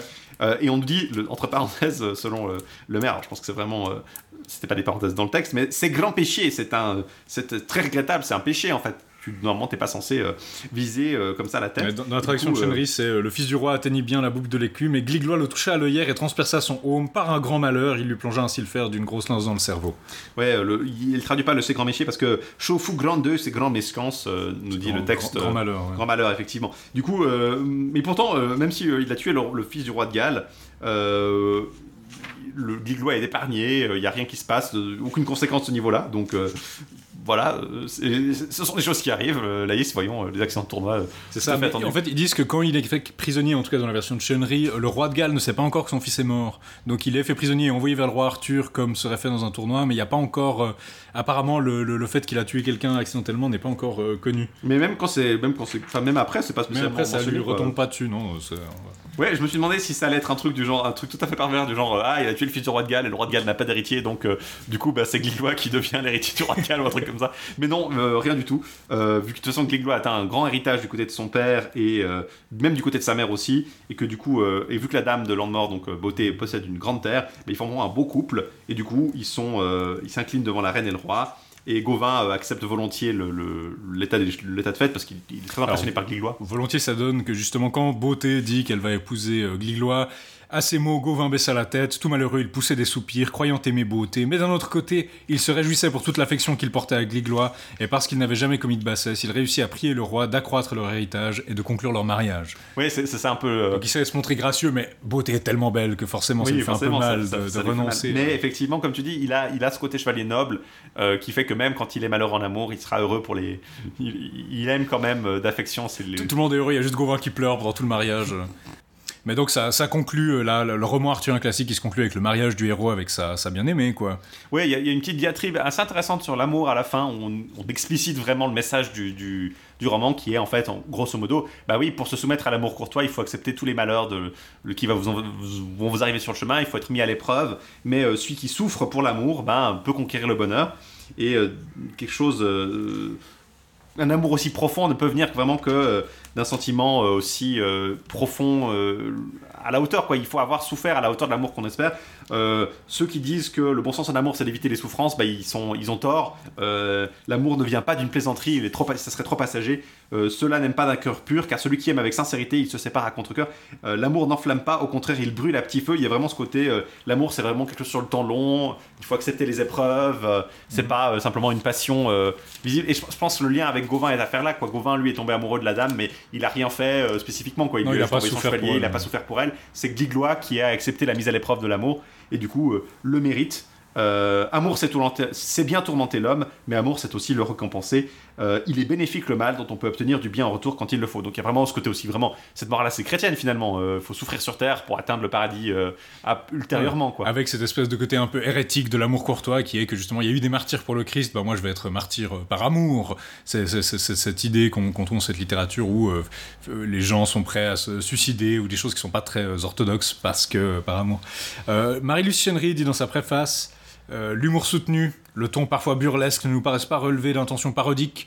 L'esprit critique qui renouvelle les types littéraires comme pour un joyeux divertissement confirme, en les épurant au besoin, les préjugés et les modes de la société courtoise qui gagnait alors la petite noblesse ou la riche bourgeoisie. Donc d'habitude, quand on a ces romans, on dit Ah, il y a un côté burlesque, un côté parodique, et on en a déjà parlé plusieurs fois. Là, elle, elle dit non, probablement qu'il faut prendre ça. Oui, il y a de l'humour, parce qu'il y a toujours de l'humour dans ces textes, mais c'est pas pourtant que c'est une parodie. Les valeurs qui sont mises en scène sont mises en scène de façon euh, sincère. Euh, contrairement à l'Astre Périlleux, on va parler la préface, toujours dans la légende arthurienne, elle dit qu'il y a un côté un peu semi-parodique ce qui me semble un peu euh, pas toujours vrai. Après, il y a quelques parallèles intéressants que tu peux faire avec d'autres récits. Par exemple, ça pourrait être une inverse. Tu pourrais voir ça comme une inversion d'Eric et Enid. Ouais. notamment, notamment le fait que bah, lui doit le courir après pied sanglant, c'est c'est pas exactement la même chose qu'avec Enid qui doit elle, aller à cheval mais sans parler. Hmm. Mais il y a quand même une idée assez similaire de, de suivre le, bien-aimé ou la bien-aimée. Puis il y a quelques, disons, quelques thèmes, effectivement, qu'on, notamment, je crois que c'est euh, euh, Amadas et Idouane aussi. Hmm. Euh, il y a pas mal de romans, pas forcément arthuriens d'ailleurs, mais où il y a. non, Amadas et Idouane qui sont ces romans de chevalerie qui ne sont pas arthuriens, mais qui sont aussi très influents. Où il y a un chevalier justement qui doit servir de, de d'écuyer tranchant, enfin un écuyer tranchant, un, jeune homme qui sert d'écuyer tranchant, une dame dont il tombe amoureux. Il y a eu des, des épisodes assez similaires c'est pas le plus. Par contre, Gliglois dans l'ensemble a assez peu de, liens avec la matière de Bretagne. On, voit Gauvin, on voit euh, quelques chevaliers, on voit Arthur, on voit Guenièvre, mais enfin Gliglois et Beauté n'apparaissent pas dans d'autres romans. C'est même assez. Euh, la plupart des autres chevaliers, même mineurs, tu vois, le roi Ider, euh, ou, fils de Nut, le. Enfin, Meriadoc, on le voit de temps en temps. Il y a des chevaliers qui apparaissent comme ça dans plusieurs. Mérogis, il apparaît dans deux trois trucs aussi, mais là, Gliglois, il apparaît vraiment que dans ce roman. Il n'est pas mm. du tout mentionné ailleurs. C'est vraiment un peu un, un cas vraiment très particulier. Et ouais, c'est assez intéressant de voir qu'il n'a pas du tout connu de postérité, alors qu'il est finalement assez intéressant, quoi. Même s'il a euh, quelques liens peut-être avec d'autres. Un, petit succès éditorial, mais c'est vrai qu'il n'a pas, euh, il a pas tant marqué les esprits que ça pour ce petit roman arthurien. Après, typiquement, si, je voulais faire une, euh, ce serait rigolo de l'adapter genre en comédie romantique à la cour d'Arthur. Ouais. Il, se prêterait bien un truc du genre, je pense, une espèce de, de, récit comme ça c'est un peu facile certes, mais ça, je suis sûr que tu pourrais faire un bon, une, bonne comédie romantique arthurienne euh, à succès euh, culte. Euh, pour les années 2020, je pense qu'il y a un filon à creuser là-dedans. si on verra si le, succès du renouveau cinématique arthurien va, va emporter va continuer, effectivement. Mais d'ici là, ouais, Gliglois vaut la peine d'être lu, je pense. Même en plus, il est assez ça, court. Ça prend pas si longtemps, donc. et il est original. Il y a ce côté un peu franchement différent des d'autres récits arthuriens du type. Donc, je vous encouragerais vivement à le lire, en tout cas. D'ici là, peut-être qu'on va faire une petite pause musicale et se consacrer à notre autre euh, morceau de la journée, euh, le l'âtre périlleux. Mais avant ça, Laïs, qu'est-ce que tu veux nous faire entendre? On va écouter euh, The Witch of the Westmoreland de Archie Fisher, qui a été reprise par euh, plusieurs chanteurs, une espèce de balade sur un chevalier blessé qui euh, apparemment entend d'animaux sur le champ de bataille qu'il ne pourra guérir ses blessures que s'il va voir la, sorcière du Witchmoreland, qui semble être plutôt une fée parce qu'elle lui apparaît sous une forme à moitié animale. ça va coller un peu avec cette ambiance arthurienne et de contact avec le monde féerique, donc je vous propose qu'on écoute ça tout de suite. Pale was the wounded knight that bore the rowan shield.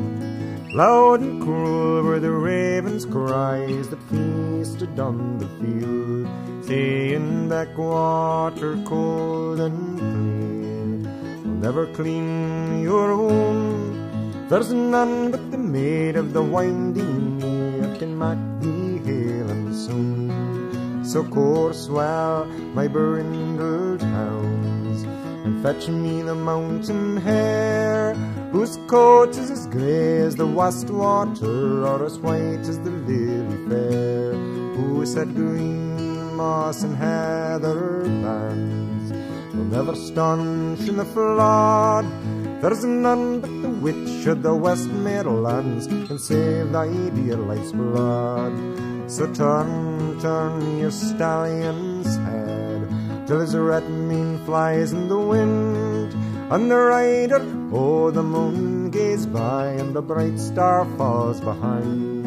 And clear was in the pale moon when his shadow passed him by.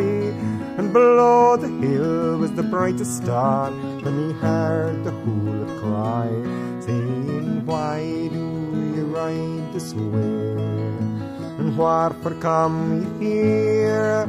I seek no witch of the West Midlands that dwells by the winding mere. then fly free or get grey hawk to gather the golden rod and face your horse into the clouds above yon gay wood and it's weary by us water and the misty break fern way till through the cleft to the Kirkston Pass the winding water lay. He said, Lie down, my brindled hounds, and rest my good grey hawk. And thee, my steed, graze thy fill, for I must dismount and walk. But come when you hear my horn and answer swift in the call. For I fear ere the sun shall arise this morn, you may serve me best of all.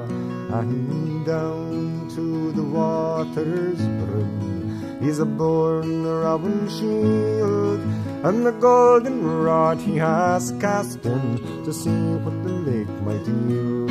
And what rose she from the lake and the fasten gate she one half the form of a maiden fair with a jet black mare's body and loud long and shrill he blew and a steed was by his side high overhead his grey hawk flew and swiftly he did ride seeing a course so well my brindled hounds and fetch me the jet black mare. Stoop and strike my good grey hawk, and bring me the maiden fair.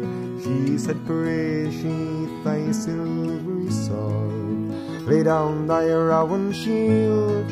For I see by the briny blood that flows, you've been in the field. And she stood in a gown of the velvet blue bound round with a silver chain. She's kissed his pale lips ain't and twice and three times round again. And she's bound his own with a golden rod. Full fast in her arms he lay, and he has risen hale and soon with the sun high in the day.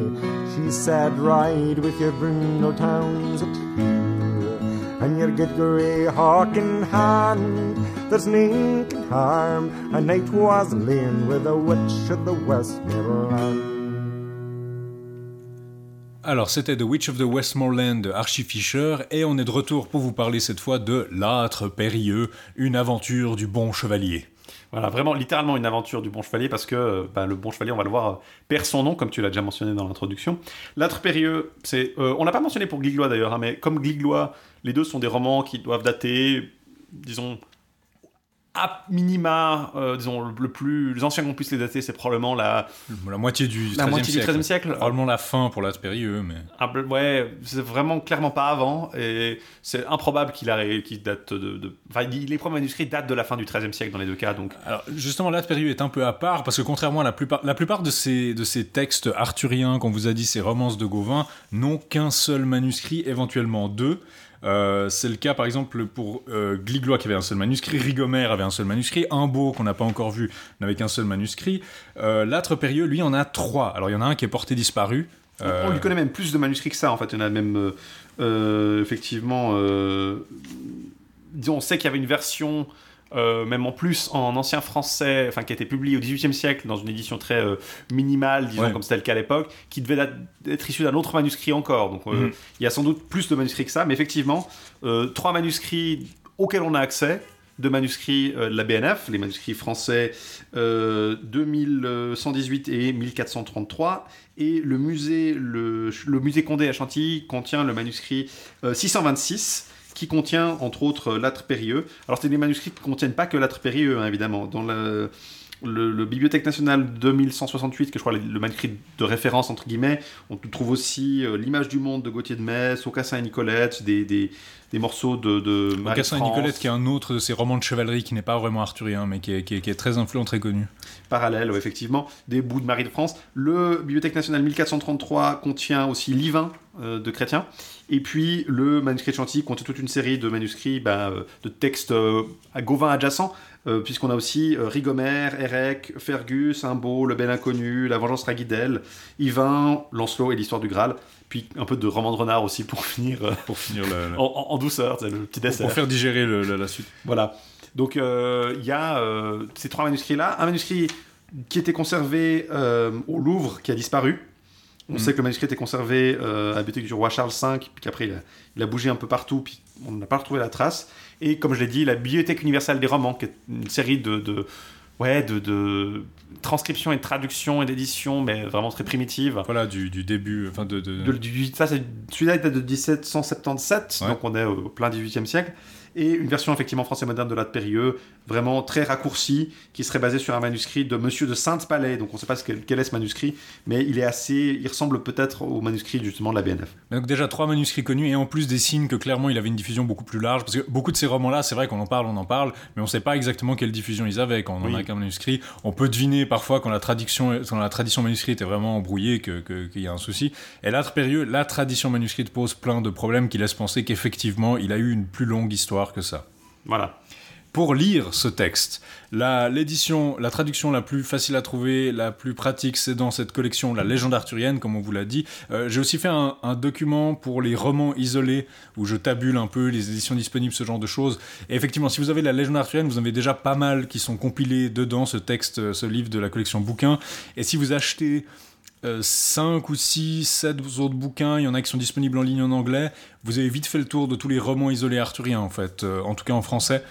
Oui, euh, celui-ci il est disponible notamment euh, dans. Euh, bah, en plus de la légende arthurienne, il y a une édition, traduction anglaise dans euh, Three Arthurian Romances, je crois. Oui, c'est un livre de 1996 de Ross J. Arthur.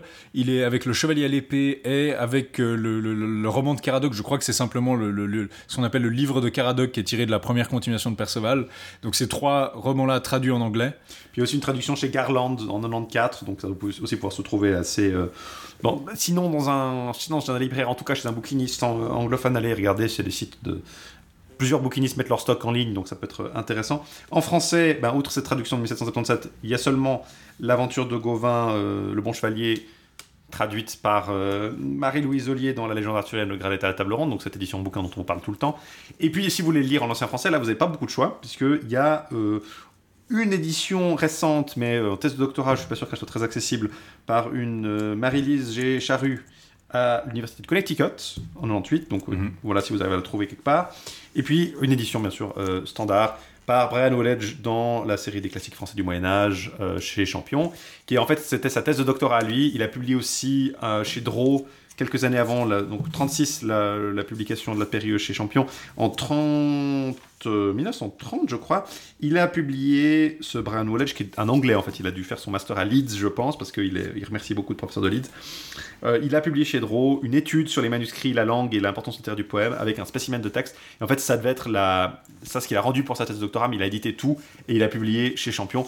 Euh, si vous voulez un appareil critique, euh, bah, l'édition Champion a plus de critiques, de- plus de notes, mais euh, l'introduction est plus complète dans sa- la version de sa thèse. Donc si vous arrivez à mettre la main dessus, Puis donc ça peut être utile. c'est l'édition de Vollage qui est la base de la traduction de Marie-Louise Ollier. Ouais, pas d'autres tradu- pas d'autres éditions récentes, c'est intéressant. Je- on pourrait s'attendre à ce qu'il y ait une, une édition de traduction dans ces classiques champions, mais euh, non, euh, pour l'instant pas, pas à ma connaissance. Peut-être à l'occasion ou dans les lettres gothiques ou, ou autres. Oui. Un, euh, pour le- il y a quelques résumés, si vous cherchez des résumés de l'histoire en ligne, il y en a un qui est donné par le site Esméon. Euh, c'est un site qui répertorie plein de petits résumés de la Légion arthurienne qui est assez pratique. Il y a la page Wikipédia anglaise qui en a un aussi. Mais aussi, côté un peu classique, il y a Gaston Paris. euh, qui a fait un volume de l'histoire littéraire de la France où il parle des, des- des romans médiévaux et il a un volume où il parle euh, des romans arthuriens en vers qui concernent Gauvin. Et donc il a plein de petits résumés de discussions. J'aime beaucoup le ton de Gaston Paris parce qu'il n'hésite pas à dire, en fait aujourd'hui on, on se permettrait pas forcément d'être aussi, euh, disons, euh, dédaigneux et méprisant, mais il n'hésite pas à dire un roman nul, répétition barbante d'épisodes stéréotypés sans intérêt, qui, explique aussi pourquoi on n'a pas eu beaucoup de ces éditions-là. Il y avait une espèce de, dédain pour beaucoup de ces, textes, mais les résumés sont aussi assez intéressants. Donc, je vous ai déjà fait le résumé global de l'histoire. Gauvin, il y a deux éléments déclencheurs en rapide succession. D'abord, une dame qui est kidnappée à la cour d'Arthur et Gauvin lui court après, qui va couvrir le premier arc du roman. Mais alors qu'il part, il quitte la cour pour euh, la, la, chercher, il rencontre justement ce type qui raconte que Gauvin a été tué. Et donc, il perd son nom. Et donc, il va plus se présenter comme Gauvin. Il va parfois dire, non, non, quand il va défendre que Gauvin est vivant, il va dire, j'ai vu Gauvin vivant il y a quatre jours à la cour du roi Arthur, ou des choses comme ça. Il va pas dire, je suis Gauvin comme s'il avait, comme s'il avait peur de ne pas pouvoir euh, affronter la rumeur. Mais donc ça commence parce qu'une dame vient se mettre au service de la cour du roi Arthur, il est assez content, et puis un chevalier qui débarque et dit je kidnappe cette dame, ah, ah et puis il s'enfuit avec elle. Oui, c'est très drôle, il y, a, personne qui fait rien. Il y a personne qui fait rien, et surtout pas Gauvin. Gauvin, il est littéralement, j'avais déjà parlé de cet archétype des chevaliers qui veulent finir de bouffer avant d'aller à l'aventure. Il y avait Perceval dans la continuation de Manessier où il disait euh, mange juste avant un petit, puis il y a la dame qui dit moi, je vais pas bouffer, puis là bon d'accord, allons à l'aventure. Euh, parce que l'appel à l'aide, il y avait Gauvin dans, euh, c'était justement dans la Vengeance Raguidel, je crois, où il disait, euh, où, il, disait, je, je vais, avant qu'on se combatte, il faut que je finisse de manger, puis il enfourne ses trois morceaux de pain dans sa bouche. Là, on a justement Gauvin qui dit euh, non mais je, il veut pas faire de scandale, il veut pas se, précipiter, et il se dit et puis de toute façon mon cheval est tellement rapide que je vais pouvoir le rattraper. Et du coup c'est que qui va à la poursuite. C'est que qui est l'impulsif et qui dit euh, qu'il va euh, courir derrière lui. Bien sûr, il se fait battre, mais il fait tout un scandale où il dit à Gauvin je, la honte, Gauvin, apparemment tu es chargé de défendre les gens de la cour, etc. Et puis tu ne le fais pas. Et Gauvin a mauvaise conscience et il se dit qu'il va partir après la dame. Gauvin en chemin, tombe sur trois demoiselles qui sont en train de se lamenter, donc il entend des voix de femmes qui crient et il se dirige vers elles. Elles sont dans un écuyer qui a eu les yeux percés. Et il apprend qu'il lamente la mort d'un certain euh, Gauvin, justement, puis il se dit, ah, mince. Et puis, il dit, euh, j'ai vu Gauvin à la bonne santé, en bonne santé à la cour d'Arthur il y a juste un instant, je suis formel. Et puis, c'est sans effet, car avant d'avoir eu les yeux crevés, l'écuyer dit qu'il a été écuyer de Gauvin pendant euh, un an, et il est formel, il l'a vu, plusieurs chevaliers, trois chevaliers se liguer contre lui et le tuer, le, le démembrer avant de partir, alors que d'habitude Gauvin décline toujours son nom, donc comme dans la première continuation de, Perceval, ici c'est comme si Gauvin, on lui enlevait son nom, il peut pas, parce que justement, il peut pas le contredire, parce que le type a les yeux crevés, il peut pas le reconnaître. Mhm. S'il avait les yeux en bon état, il pourrait dire, ah non, en fait, vous êtes Gauvin, je vous reconnais, mais là il s'est trompé, il a vu ses armes, euh, il avait des, un bouclier qui ressemblait un peu à celui de Gauvin, et donc il est trompé. Gauvin dit donc qu'il va euh, s'assurer de, de, faire cesser la rumeur, mais il doit continuer à son aventure. Il va avoir une autre aventure euh, en chemin. Il arrive auprès d'un bourg, mais les portes sont fermées au coucher du soleil. Donc le chevalier Escanor, avec sa dame, s'est réfugié là, mais on ferme les portes parce qu'apparemment, bon, euh, on peut pas entrer à la ville, mais aussi il y a des phénomènes un peu spéciaux qui se passent ici. Il faut préciser que dans toute la quête d'Escanor, en fait, euh, Arthur va, euh, pardon, Gauvin va à chaque fois avoir l'aide de quelqu'un, mhm. et en fait, il va demander à, euh, un jeune homme qui l'accompagne de, de, rentrer avec, qui lui peut rentrer en fait dans le, la cité. En l'occurrence, c'est un jeune homme qui propose à, qui va rencontrer dans un instant, ouais. Dans un instant, mais à chaque fois, il va avoir un moyen de, s'assurer que Escanor ne, ne, parvienne pas à ses fins avec la, la, demoiselle. Ne puisse pas, ne puisse pas coucher avec la dame. En fait, c'est vraiment, il veut l'empêcher. puis à chaque fois, c'est ok, on va vous redonner la dame demain matin pour que vous puissiez continuer à la kidnapper, mais cette nuit, vous pourrez pas l'avoir à loisir. Mais oui, effectivement donc il va, il va aller dormir dans un, dans un âtre en fait. Et il, se réfugie dans une chapelle qui est, qui est entourée d'un cimetière, donc l'âtre périlleux. Âtre en fait, du latin ater qui veut dire noir, sombre. C'est pas seulement le l'âtre d'un four en fait. C'est pas l'âtre d'un four ou d'une cheminée.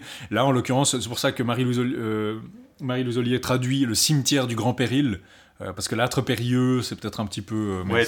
C'est ça. Et justement, il fait sursauter ce jeune homme quand il arrive dans ce cimetière autour de la, chapelle et euh, il pensait passer la nuit ici parce qu'à la ronde, le garde de la ville lui avait dit il n'y a, aucune chaumière ni aucune maison euh, où vous n'arriverez pas rentrer dans, dans la vous pas rentrer là. Et en fait, le jeune homme lui dit Mais oui, on a un moyen de rentrer, euh, vous allez mettre, vous allez vous laissez votre cheval dehors, vous venez avec moi, on va passer par le fossé, puis mes hommes nous feront rentrer dans la, dans la ville. Il connaît un endroit où apparemment des gens l'attendent pour qu'il puisse ramener. Il, a chassé, il chassait dans la forêt, c'est comme ça qu'il s'est égaré euh, dans cet endroit-là. Mais vu qu'il est euh, de bonne. il est, disons, connu dans la, la, ville, je crois qu'il doit être un parent du seigneur ou quelque chose comme ça, on le laisse rentrer, on le fait rentrer comme ça par, le, par les murs. Mais Gauvin n'accepte pas parce qu'il veut pas laisser Gringalet son cheval dehors. Il dit S'il y a des bêtes sauvages ou quelque chose qu'il bouffe, ça me serait reproché. Donc non, Gringalet euh, où je vais, Gringalet va. Il veut pas se séparer de son cheval, mais il lui dit du coup, si vous allez dans la ville, donnez un message au seigneur pour qu'il empêche Escanor de coucher avec la dame. Et ça va se répéter à plusieurs reprises d'ailleurs, à plusieurs reprises. Euh, même s'il peut pas lui-même aller au à la château, Gauvin va demander à ce jeune homme qui va l'accompagner pour un petit moment de, de, faire ça en fait. C'est ce qui se passe, euh, c'est que Escanor, le seigneur du lieu, dit bah Escanor, s'il vous plaît, donnez-nous la dame, elle va aller avec ma, ma, femme dans ses appartements, machin, elle va être séparée de vous pour cette nuit et on vous la rend demain matin. Euh, et puis Escanor refuse et il dit bah dans ce... puis t'as le jeune homme qui dit dans ce cas je vais aller vers Gauvin lui dire que j'ai échoué pour la mission qu'il m'a confiée et il y a le seigneur qui intervient et qui dit non je préfère utiliser de, de... il dit littéralement je préfère l'imposer par la violence plutôt que vous ayez à refaire le chemin. il dit à Escanor vous lâchez la dame parce que sinon je vais euh, basiquement faire usage de mon autorité pour vous euh, forcer à le faire. Et donc, Escanor est triste, mais il est obligé de le faire. Pendant ce temps, Gauvin subit l'aventure qui donne son nom au roman, l'aventure de l'âtre périlleux. Il est sur une tombe, puis d'un seul coup, il y a une espèce de, dalle, la dalle qui commence à bouger et à se lever, puis il comprend pas pourquoi, puis elle glisse. Et en fait, il voit qu'il y a une dame qui est enfermée dans la tombe. Euh, elle, est, très belle, elle est habillée de, de manière, etc. Mais elle lui annonce qu'elle est enfermée ici depuis que sa belle-mère l'a ensorcelée sa belle-mère l'a ensorcelée et elle, a perdu la tête et elle s'est vouée à un diable dans l'espoir de guérir. C'est-à-dire qu'il y a un diable qui l'a rencontré et qui lui a dit Vouez-vous à moi, euh, cette entité démoniaque, vouez-vous à moi euh, et vous serez guéri de, cet ensorcellement. Et puis apparemment, euh, c'était une astuce pour l'avoir en son pouvoir. Et du coup, elle est enfermée dans cette tombe et chaque soir, il y a un diable à forme humaine qui vient et qui abuse d'elle. sexuellement, donc il abuse d'elle sexuellement. Et Justement, elle dit à Gauvin Seigneur, maintenant vous n'avez d'autre issue, apprêtez-vous à vous battre contre lui, car je sais de science sûre qu'il est en route, et qu'il ne se trouve pas loin d'ici. Ne vous laissez pas déconcerter, ayez en Dieu bonne espérance, si vous avez une foi solide, vous auriez tort de le redouter en quoi que ce soit.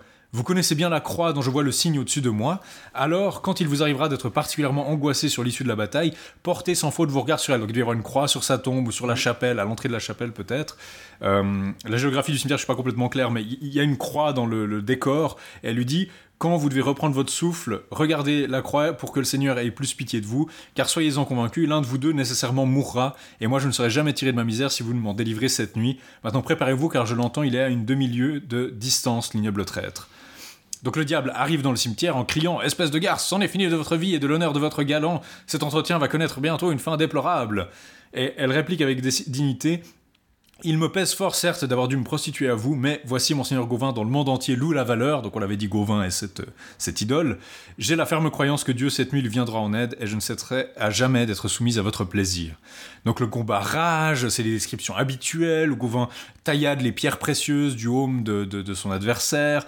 Plusieurs fois, il est un peu en, perdition, et plusieurs fois, la dame doit lui dire Non, Gauvin, rappelle-toi de la croix. Et il, doit, il regarde la croix, et il doit se rappeler de se ragaillardir grâce à ça.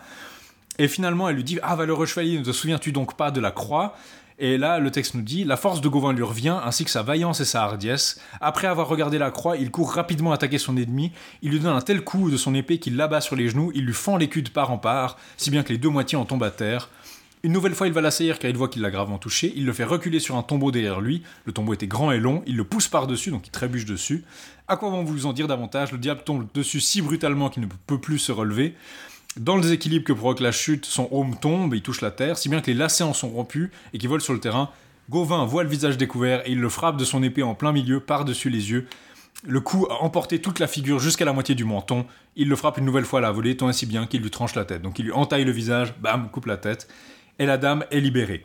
Le motif de la croix qui permet d'aider le, le, chevalier, c'est quelque chose qu'on trouve aussi chez Perceval, non? C'est pas un truc. C'est un truc qu'on a dans les, dans les... dans les continuations, dans la deuxième continuation hein. qui a été repris dans le Perceval en prose, où il y a cette dame euh, maléfique qui lui apparaît sous la forme de blanche fleur. et il est sur le point de coucher, mais en voyant son pommeau en forme de croix, il fait le signe de croix et il est libéré. Du... Un, motif récurrent. On va voir, Latpérieux a beaucoup, à part cette, bah, cet incident, qui a des parallèles, hein, le combat de mystère dans un cimetière, le, diable, le, cimetière hanté, c'est quelque chose qu'on trouve assez souvent sous des formes différentes. C'est un motif assez courant, folklorique. Dans les, euh, Et aussi dans les, tous les romans en prose d'ailleurs, hein, il y a, au moins une variante à peu près partout. Et dans, il y a Lancelot en prose, il y a une version où Lancelot se retrouve dans un cimetière la nuit et puis il y a une corde de démons qui vient, il y a quelque chose dans le Père Lesvos, je crois. Oui, oui, il y en a, mais il y en a plein. Et c'est ça en fait qui est intéressant avec la période, c'est qu'il reprend beaucoup de fragments en fait d'autres romans pour les euh, les ajouter dans une espèce de récit qui est lui pour, le coup plutôt inédit, mm. euh, mais dans son ensemble. Mais enfin la structure générale est inédite, mais les, les détails et les événements sont très rapportés d'autres d'autres romans. Donc la demoiselle de, de la tombe est, sauvée et guérie et le lendemain matin, bah, ils peuvent continuer à faire route, mais euh, en arrivant euh, au château le matin, en fait, ils s'aperçoivent que bah, le jeune homme qui l'avait aidé, euh, qui avait aidé Gauvin, lui dit bah, ils sont déjà partis ce matin, mais je vais suivre avec vous et je vais, on va continuer. On va continuer. Parce que visiblement, le jeune homme en question, c'est pas un chevalier, mais il est assez connu dans la région, il a des parents un peu partout. Il, il, est assez pratique pour faire avancer l'histoire, justement. Voilà, c'est ça. Et il arrive en fait à il arrive, euh, ils arrivent à la ville suivante, en fait, ils n'arrivent pas à le rattraper tout de suite. Une chose qu'il faut noter juste, c'est que Gauvin, justement, s'endort, euh, épuisé par le combat sur le giron de la jeune femme. Donc il dort sur son giron euh, toute la nuit. Et puis le lendemain matin, il y a justement une foule de bourgeois qui débarquent. Parce que toute la nuit, ils ont entendu le tapage et ils connaissent, Ah oui, c'est ça. ils connaissent le lieu. Donc ils savent que ce lieu, justement, le jeune homme lui disait, vous devez pas rester ici parce qu'ils savent qu'il y a des apparitions démoniaques. Et ils disent, ben, l'aventure est finie et le cimetière, et l'âtre périlleux perd son nom. On va plus l'appeler l'âtre périlleux maintenant. Et justement, ensuite, ils vont à la ville, ils sont partis, et ils sont à la poursuite d'Escanor, et ils le voient même pratiquement euh, sur la route. Alors la ville suivante, Escanor de nouveau arrive avant eux, mais là cette fois-ci ils peuvent rentrer, ils sont assez tôt. Par contre, euh, il se passe un- les choses un peu différemment ici. Ce qui se passe d'abord, c'est que sur le chemin, la dame et le jeune homme euh, voient Escanor sur le chemin au loin, et la dame reconnaît à la couleur vermeille le bouclier d'Escanor. Et là, elle lui dit quelque chose qui est assez intéressante. Elle lui dit à Gauvin de pas le combattre parce que ce sera pire que le combat avec le diable. Et Gauvin, il veut pas abandonner. Il dit je dois aller sauver cette dame.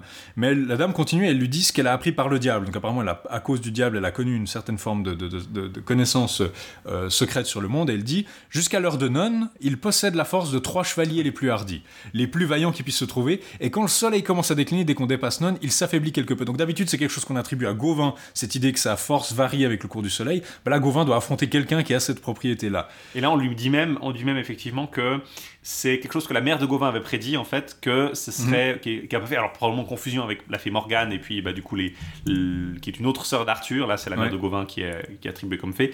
Euh, on nous dit que bah, finalement euh, ce serait cette, euh, ce serait ce chevalier là qui, s'il en- est un, qui pourrait tuer. C'est ça, elle dit, elle dit votre mère était une grande sagesse, elle vous découvrit certaines choses dont elle avait la connaissance. Je n'ignore pas qu'elle était fée. Euh, alors fée, bon, ça peut vouloir dire euh, justement une fée, ça peut être quelqu'un d'enchanté, ça peut être quelqu'un de, de, de merveilleux. Mais clairement, il y a une espèce de, de confusion là-dessus sur le rôle des fées et aussi sur le- leur lien avec le destin, c'est-à-dire dans le, ce thème folklorique qu'on connaît surtout avec la Belle au bois dormant, mais les fées qui se penchent sur le berceau du héros et qui déterminent son destin, qu'elles héritent à moitié des parcs. Il y a l'étude classique de, je suis en train de la lire, de Laurence euh, Halflankner sur euh, la naissance des fées, Morgane et Mélusine, où elle parle du, des contes mélusiniens, où il y a une fée qui vient dans le monde des hommes, ou des contes morganiens, comme elle les appelle, où il y a un homme qui va dans le monde des fées. Mhm.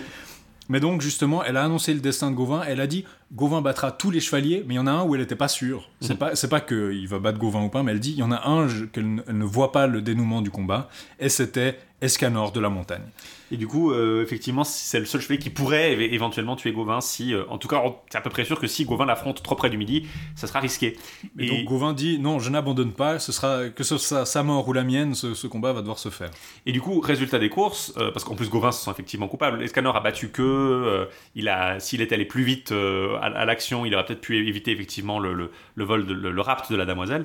Donc ils arrivent au deuxième château, puis heureusement le jeune homme, comme tu l'as dit, connaît quelqu'un, un bourgeois où ils pourront s'héberger.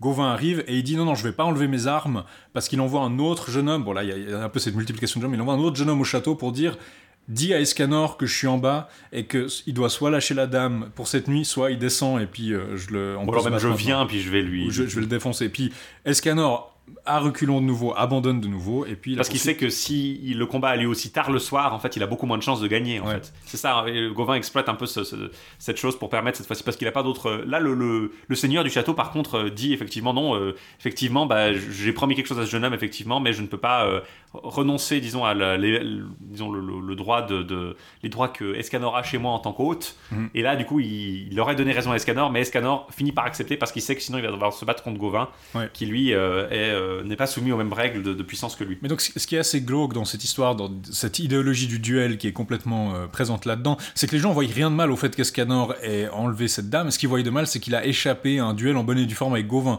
Genre, s'il gagnait contre Gauvin, il aurait parfaitement le droit de l'emmener et vice-versa.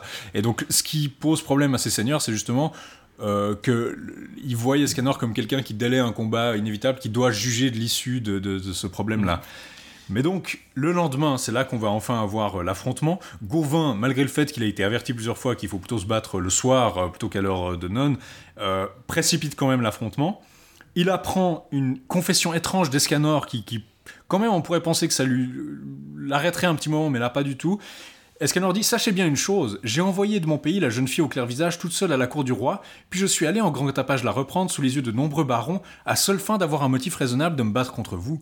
Donc il dit Escanor qu'en fait il a mis ça en scène et que la dame a pas, en fait, a pas vraiment été kidnappée. Il dit On se dit Ah, il va violer cette pauvre dame et tout, mais en fait on apprend que c'est vraiment son amie et que apparemment elle fait partie d'une espèce de complot pour se battre contre Gauvin.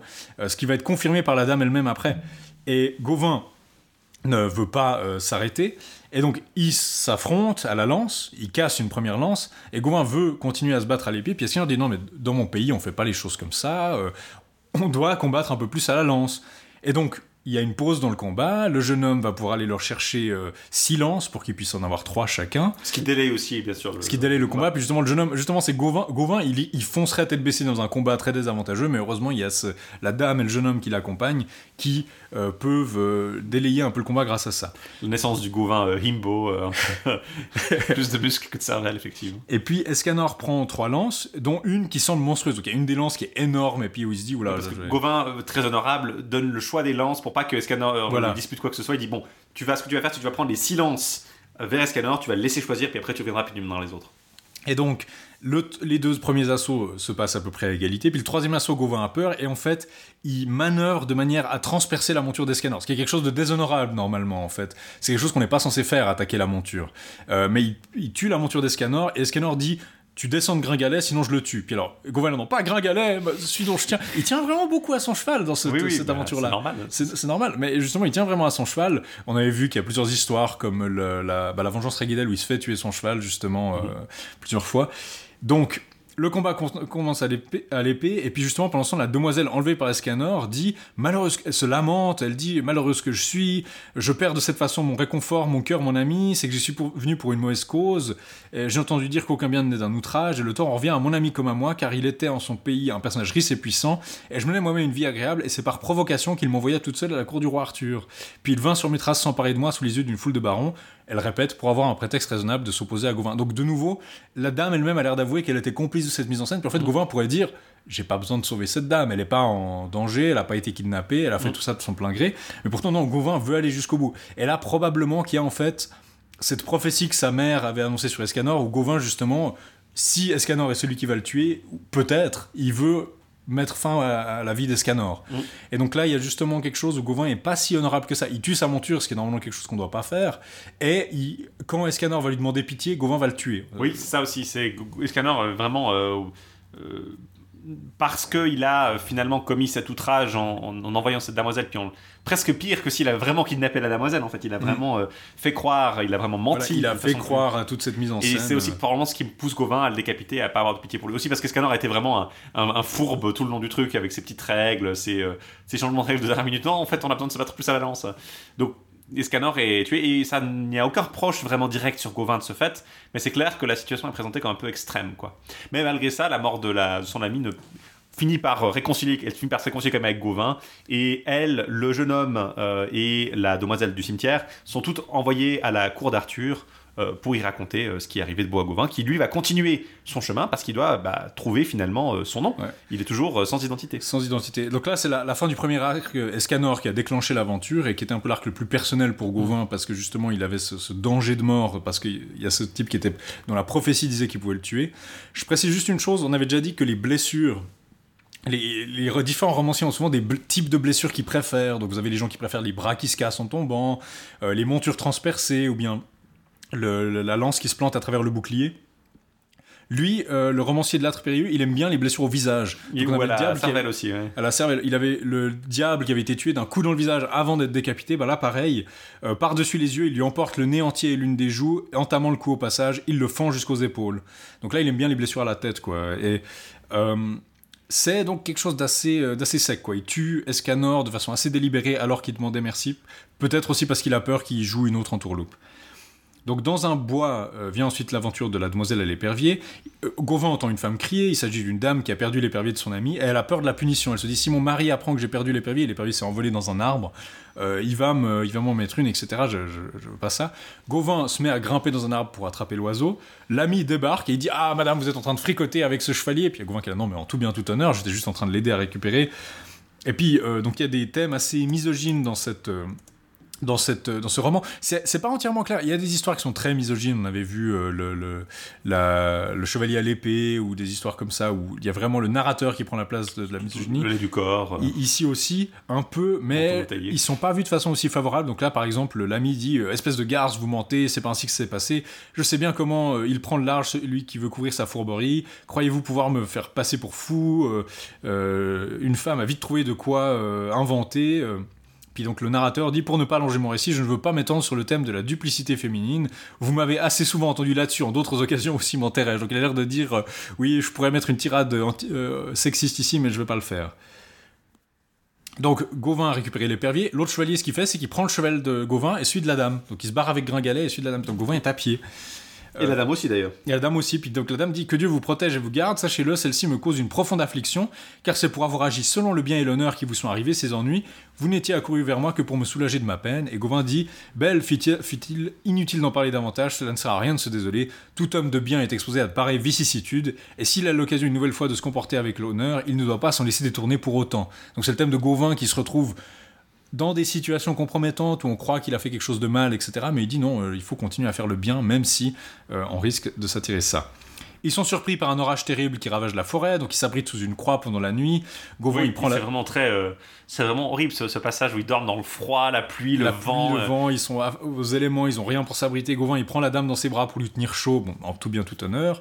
Le lendemain matin, il rencontre un chevalier qui leur donne deux chevaux contre l'épervier. il dit à moitié Donnez-moi l'épervier, pas vraiment comme paiement, mais pour dire comme ça, parce que comme ça vous me devez une faveur, puis si je l'ai perdu, vous me reconnaîtrez comme ça. Mhm. Euh, ça me permettra de se reconnaître, donc on va le retrouver plus tard. Oui, avec le gage, les, les, chevaliers sont plus physionomistes pour reconnaître les éperviers que ça. reconnaître l'un Je pense, euh, on a inventé les visages en 1314, avant ça personne n'arrivait à se reconnaître. Euh, Tout le monde était atteint de. Comment ça s'appelle cette maladie Je sais plus, justement, là, le, on, reconnaît pas maladie où tu reconnais pas les visages.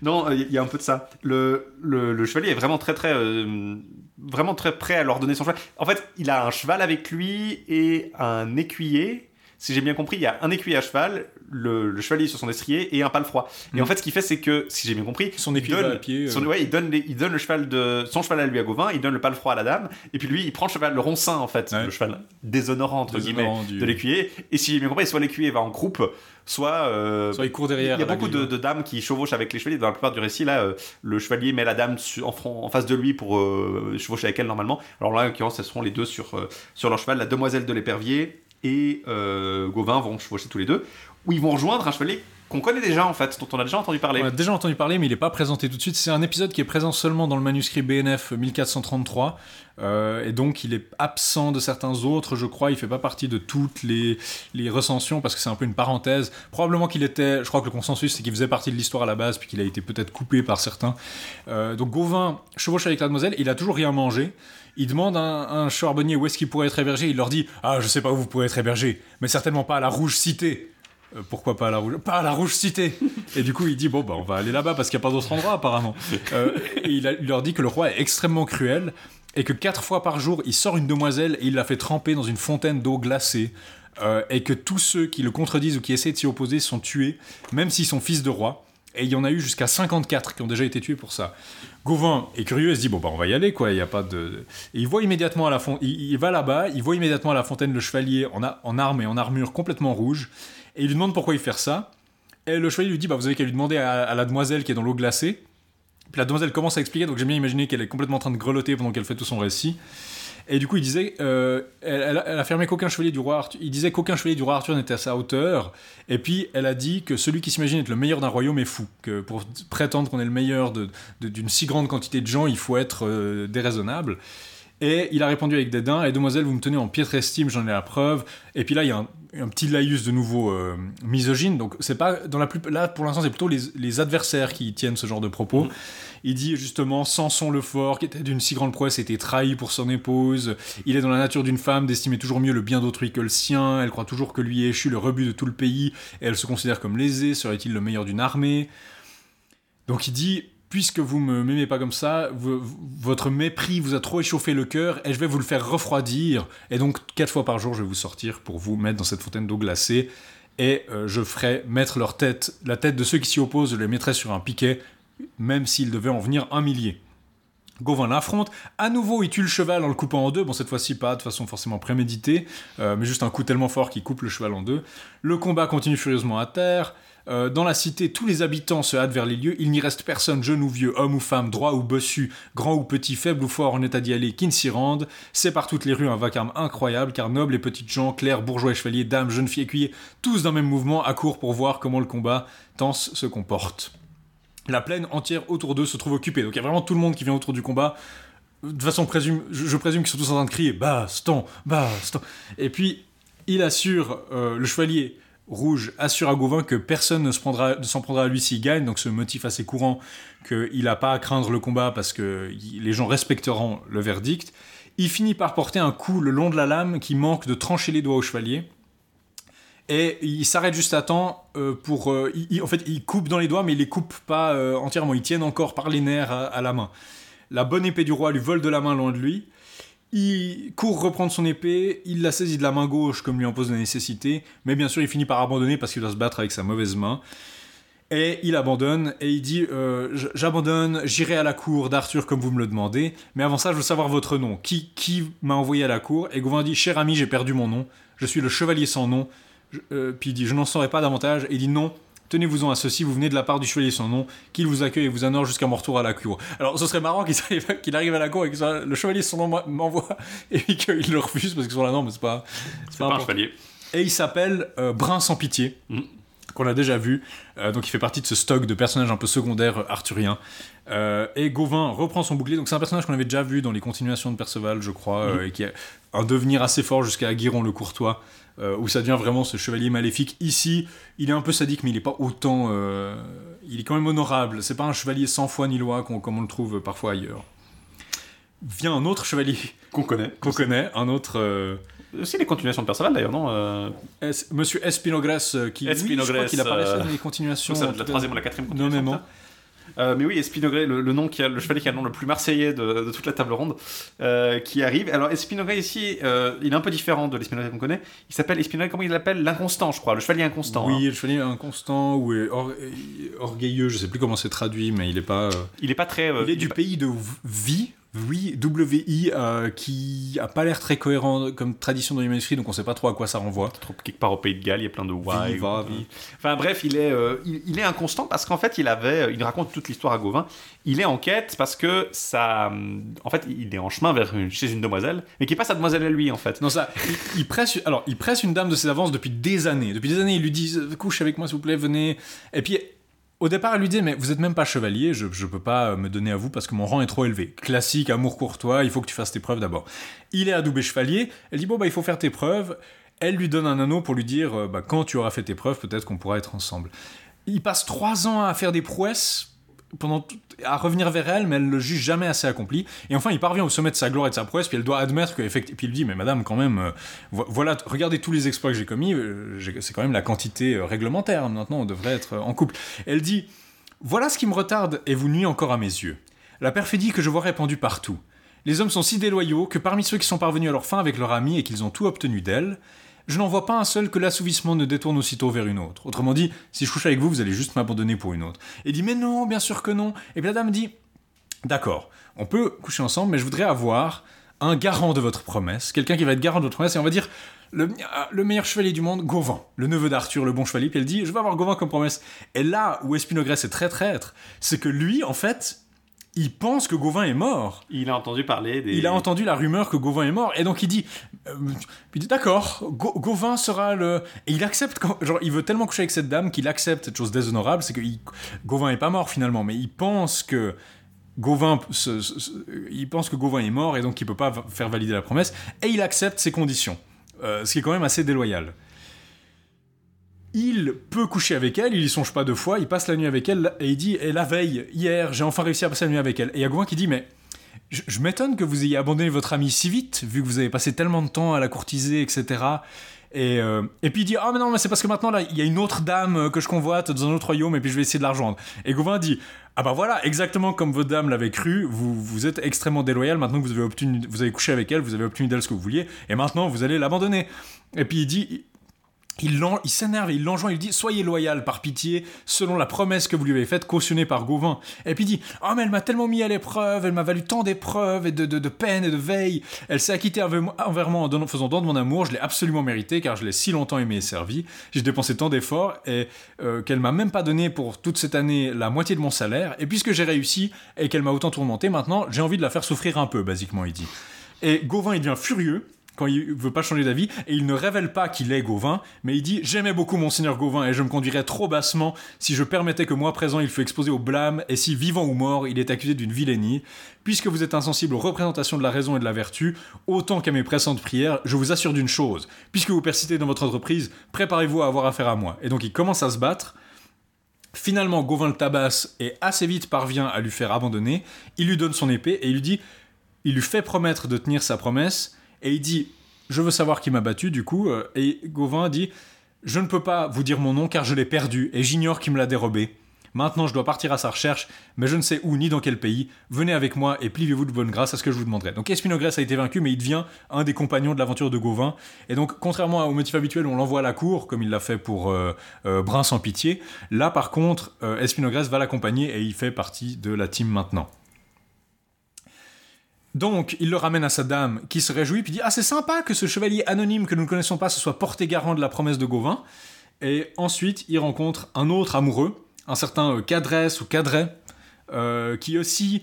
En fait, il chantonne un chant d'amour, et puis ensuite il se met à pleurer de désespoir et à hurler et à se lamenter. Puis il reprend la route et il chante son chant d'amour, donc il oscille entre la, la joie, guillerette et le désespoir.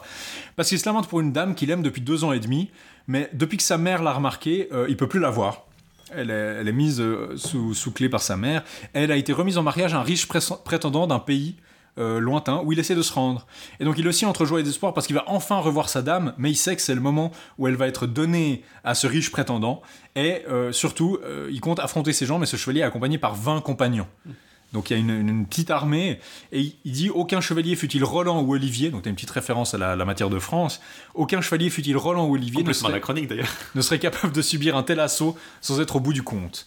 Mais Gauvin, il dit on va t'aider, et Espinogrès, on va t'aider aussi. Puis ça, j'aime bien l'idée que justement, ils rencontrent une autre quête et qu'ils vont aider ce- cet autre chevalier euh, à plusieurs. Il y a un moment intéressant là-dedans parce que euh, le chevalier, euh, du coup, leur dit, Cadresse en fait, Cadret ou Cadrette, je sais pas comment il le, comment il le traduit dans la version de, de- de la collection bouquin, euh, il, il leur dit en fait non, euh, ne renoncez à m'aider parce que juste avec vous deux, on ne sera jamais assez, euh, vous, vous risquerez votre vie. Et en fait, Gauvin dit mais non, mais non, il faut qu'on vous aide, c'est la seule chose à faire. Et en fait, il dit, Cadre, il dit Cadret, en fait, l'auteur dit que Cadret est finalement très reconnaissant parce qu'il n'aurait pas osé demander. Mais il voulait sincèrement qu'il propose de l'aider. Donc il y a ce moment assez touchant où Cadret ose pas leur demander parce qu'il a peur pour eux en fait. Mais euh, où euh, il accepte finalement euh, l'aide de Gauvin et Espinogrès. Et du coup, on a une compagnie qui est faite de Gauvin, Espinogrès, euh, Cadret, et puis la demoiselle à l'épervier qui est toujours là.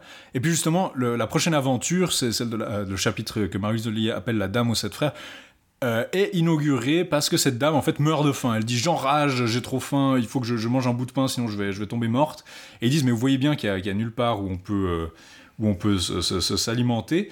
Et euh, il décide donc d'aller dans un château pour s'alimenter, ce que le narrateur accueille d'un couplet euh, antiféministe un peu, genre euh, Salomon dit dans un, dans l'un de ses livres qu'il perd toute liberté celui qui s'embarrasse d'une femme, car l'homme qu'elle tient surprend dès qu'il est épris. Alors je de quoi se plaindre s'il avait seulement assez de cœur pour oser émettre la moindre protestation. Mais aucun n'a cette audace. Et celui qui se met le plus en peine d'aimer, qui s'emploie toujours davantage à servir la dame dans ses moindres désirs, qui s'y montre le plus attentif et qui l'honore avec le plus de constance, c'est finalement celui qui s'en repent le plus. Mais j'ai envie de passer à autre chose et de revenir à ma matière car j'en ai assez dit sur le sujet des femmes. Personne ne conteste désormais qu'il en est très peu parmi elles qui échappent à cette réputation. Oui, en fait, euh, il se plaint de la, la- de la demande de la. Alors pourtant, c'est c'est quand même bien. Elle est euh, juste en train de mourir de faim. Et d'ailleurs, elle le dit. Hein, C'est bien les femmes, ça, s'alimenter. Mais, Mais du coup, c'est un peu l'inverse de d'habitude quand c'est toujours les chevaliers qui veulent s'alimenter puis les demoiselles qui sont non, non, non, on part maintenant. euh. c'est ça, d'habi- d'habitude c'est plutôt les ah, ces dames qui comprennent pas qu'on a besoin de manger un bon beefsteak. euh. Mais ce, ce passage il fait beaucoup songer au chevalier à l'épée où il y a Gauvin qui dit la même chose, qui dit euh, ah c'est comme ça les femmes, plus on s'efforce de les servir, plus on leur fait du bien, plus on les respecte et plus on s'en repent.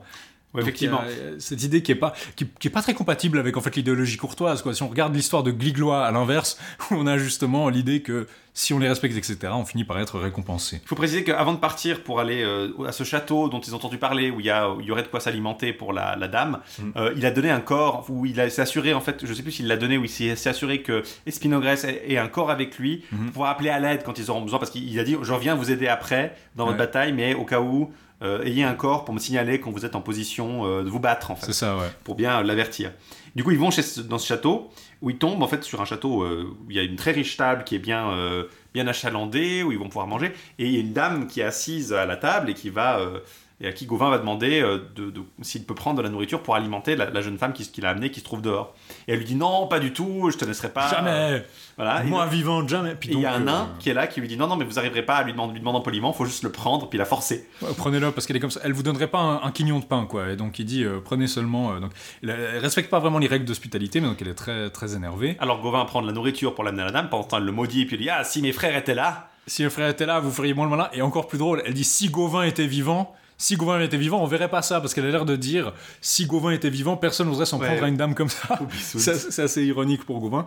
Il donne, il amène la nourriture dehors à la dame. Il croise un chevalier qu'on a déjà vu, le chevalier à l'épervier, euh, qui lui avait donné un cheval et à la dame quand il s'était euh, dans la forêt, et il réclame sa dette. Et il dit, en fait, je convoite la fille du château depuis euh, trois ans, et il demande à Gauvin de, à Gauvin de la lui donner. Le Gauvin dit, oh pas de problème. Puis donc il va dans le château, il prend la dame, il la met sur son cheval et il la ramène. Puis on se dit, mais c'est un peu glauque. Euh, il, va juste lui, genre il se dit, ok cette dame était un peu agaçante, mais il peut quand même pas juste l'enlever comme ça. Et puis bien sûr il y a une espèce de. On, nous dit aussi le nom du chevalier en question. Je crois que tu l'as pas mentionné. Oui, c'est un certain Raguidel de Langarde. Tiens donc, un encore un inconnu. Everybody's here. C'est vraiment ça, tous les, tous les personnages mineurs euh, se retrouvent dans ce, dans ce roman. Et du coup, euh, ils y vont, mais là, elle pousse des cris, cette dame, et les fameux sept frères qu'elle avait mentionnés accourent. Mais quand elle voit Ragidel, en fait, c'est son âme. En fait, Ragidel, elle l'aime, et puis du coup, elle est très contente d'avoir été amenée. Euh, une fois qu'elle réalise que c'est lui, en fait. Il y, a une espèce de twist où euh, c'est un peu. Euh, je sais pas, il voulait mettre une espèce de. Justement, de nouveau, c'est mise à l'épreuve où Gauvin est accidentellement courtois, où il fait un truc qui aurait pu être mal vu, mais qui, se tombe bien. Et il y a encore un twist sur la question, parce que quand il voit. Le... Quand l'aîné des frères arrive, il fait sceller Gringalet pour euh, s'en prendre à Gauvin. Et Gringalet, euh, bah, évidemment, Gauvin reconnaît plus vite Gringalet que le, que le chevalier en question puisque c'est bien le chevalier qui avait euh, abandonné la demoiselle à l'épervier. Exactement, il s'appelle le Cordovin ou Codrovin Codovrin le. Codovrin le roux. Et effectivement, euh, une fois que tout est résolu, euh, tout est bien qui finit bien parce que la dame explique à ses frères, à ses frères que en fait Tragidel est l'homme qu'elle aime. Gauvin amène la dame au chevalier à l'épervier. Il dit qu'il n'a pas couché avec elle, il n'avait pas de mauvaises intentions comme ça et du coup il le laisse. Mais c'est assez drôle que les scènes de Codovrin qui entend tous ces cris puis qui dit je ne suis plus maître chez moi, les gens viennent se servir à ma table et kidnapper ma sœur, etc. Et euh, justement, d'abord, Gauvin doit quand même le renverser pour euh, remarquer euh, que c'est ouais, Gringalet. Que c'est Gringalet, puis qu'il devrait laisser sa sœur se marier avec Ragidel. Et du coup, au final, tout est bien qui finit bien. Et Gauvin, en plus, dans l'affaire, bah, a gagné 8 compagnons puisqu'il il récupère Aguidel et les, sept frères de la dame oui. Euh, pour aller se battre contre les adversaires de. Euh, Mais je crois qu'en tout cas, il y, a les, il y a les six frères, donc il y a, il y a Espinogrès et puis euh, Cadrette qui sont déjà partis avec mhm. leur corps. Et donc il y a les six frères qui accompagnent. Il y a, je crois que Ragidel et Codovrin ramènent quand même les dames. Non, Ragidel va avec les frères et Codovrin ramène les dames. Codovrin ramène les dames au château. Mais il dit j'ai des passages secrets, j'arriverai, j'arriverai sur le champ de bataille en temps. Puis donc il y a cette bataille contre les 20 qui est déclenchée, qui se passe à une espèce de guet, qui sont, ils sont en train de traverser un guet et ils se font attaquer par les deux qui se et et Cadrette qui se débrouillent assez bien puis ils sonnent du corps Gauvin débarque pile à ce moment-là avec euh, les six qui arrivent même à repousser les adversaires et leur faire repasser le guet qu'ils avaient franchi au final, je passe un peu le combat, donc il y a plein de choses qui se passent. La dame voit Cadrette, elle est enthousiasmée, etc. Euh, Cadrette finit par réussir à, à la fin à s'en emparer, mais donc au départ, il parvient à immobiliser à terre son rival avec le home arraché, et il est obligé de se rendre. Codovrin le roux débarque finalement, il avait été mettre les amis à l'abri donc il a un petit délai. Et Gauvin, il en profite de cette nouvelle arrivée qui déstabilise tout le monde pour prendre le cheval par, de la demoiselle par la bride et le donner à Cadret. Gauvin part ensuite avec Espinogrès, euh, donc là tout est bien qui finit bien, il a retrouvé sa dame. Et Gauvin part avec Espinogrès pour accomplir la fin de l'aventure qui est retrouver son nom. Une chose qu'on peut remarquer, c'est que Gauvin a vraiment ce rôle que d'habitude on attendrait d'Arthur en fait, de donner les dames aux gens. C'est-à-dire qu'il fait des pères des gens où il dit, il prend la, il prend la dame et il la donne à Cadret. Il, il y a le, le Radguidel qui demande d'aller chercher la demoiselle aux sept frères dans, dans le château. Euh, il y a plusieurs moments où il, il apparie les gens en fait. S'ensuit donc la suite de l'aventure où Gauvin va pouvoir apprendre déjà qu'est-ce qui s'est passé. Euh, il avait eu le récit de l'écuyer mais qui n'était pas complet. Il arrive chez Tristan qui ne rit. Je crois que c'est Tristan qui ne rit. En tout cas, euh, Olivier traduit Tristan qui jamais ne rit. C'est pas Tristan de Tristan et Iseux, c'est un autre Tristan. C'est un peu comme les Yvains, euh, ils sont toujours distingués. Euh, puis il apparaît parfois dans les romans. Et ils apprennent le nom des coupables qui ont démembré le chevalier qu'ils ont pris pour Gauvin, euh, parce qu'il y a un bras, de, un ou plusieurs bras, le texte n'est pas toujours très clair, du chevalier qui est conservé chez Tristan. Les dames qui convoitaient ces deux chevaliers, ils désiraient l'amour de Gauvin et d'un autre bon chevalier. Alors là, c'est un petit peu, ça pose problème. Il y a une autre dame qui dit J'aime le bon chevalier qui est le chevalier vermeil qui a obtenu son armure avec sa seule bravoure C'est Perceval, bien sûr. Donc c'est assez symétrique du conte du Graal. Ces deux dames sont amoureuses de Perceval et Gauvin. Et les deux disent mais non, vous devriez nous aimer nous à la place. Et puis elle leur dit si vous arrivez à vaincre Gauvin, peut-être qu'on pourrait vous aimer. Et donc ils finissent par tomber sur ce chevalier qui porte un blason similaire à Gauvin. On apprendra son nom après et ils l'ont démembré. Pourquoi est-ce qu'ils l'ont démembré? Bah Parce qu'ils doivent prouver séparément à leur dame qu'ils l'ont tué. Donc il y en a un qui prend euh, la, tête et le corps apparemment, puis un qui prend les bras, etc. Alors comment est-ce qu'ils prouvent, comment est-ce qu'elles reconnaissent que c'est le bras de Gauvin? Euh, Bon, il y, a un moment intéressant, je trouve euh, un peu bizarre même, où quand Tristan raconte l'histoire, il nous explique en fait que qu'il y, y, a trois chevaliers. En fait, comme on l'avait dit au début de l'histoire, il y avait vraiment trois chevaliers. Ouais, il y avait euh, ce... donc le premier en fait arrive, se sépare des trois quand il arrive chez Tristan et euh, demande l'hospitalité en laissant les autres bien en arrière. Mais c'est pas très clair parce qu'on a l'impression qu'il demande que pour lui. Mm. Donc, euh, mais visiblement Tristan l'accorde pour les trois. Puis quand les deux autres arrivent, il voit arriver en fait que pour le premier, la traduction française est pas très très claire. D'ailleurs, j'aimerais remercier Tim at TS Vingard sur Twitter qui, euh, en train de lire la version anglaise, m'a fourni euh, la, traduction issue des trois romances arthuriennes, donc euh, anglophones, et qui, la version anglaise est un peu plus claire dans sa traduction, parce que là, l'ordre des arrivées n'est pas très très clair. En fait, il y a bien un chevalier qui arrive donc seul, puis après les deux autres qui trimballent le cadavre séparé en deux, et c'est ces deux chevaliers-là dont les dames, effectivement, leur ont demandé de, mm. prouver leur vaillance contre Gauvin et Perceval. En ils ont juste fait contre Gauvin, parce qu'on mentionnera pas Perceval après. mais du coup, le premier, après coup, euh, Tristan regrette d'avoir accepté euh, de l'héberger, mais il nous dit euh, ouais, mais c'est un chevalier dont j'ignore. Enfin, il nous dit pas son nom, il dit c'est très très peu clair. En fait, c'est un chevalier qu'ils ont embarqué avec eux dans l'affaire, qui est moins coupable parce que du coup, c'est pas lui qui voulait tuer Gauvin. Ils, ont peut-être dit des choses sur Gauvin qui n'étaient pas vraies. Je, pense qu'il disparaît du récit là. Ouais, il, il reparaît pas, pas, vraiment, mais ce que je pense qui est assez clair, c'est que l'auteur s'est dit il y a ces deux chevaliers qui ont démembré Gauvin et qui débarquent chez Tristan, et il faut expliquer pourquoi ils les hébergent, parce que s'ils débarquaient avec des morceaux de bras dans les, dans les mains, euh, qu'ils étaient couverts de sang, euh, ils se rendraient compte que quelque chose va pas.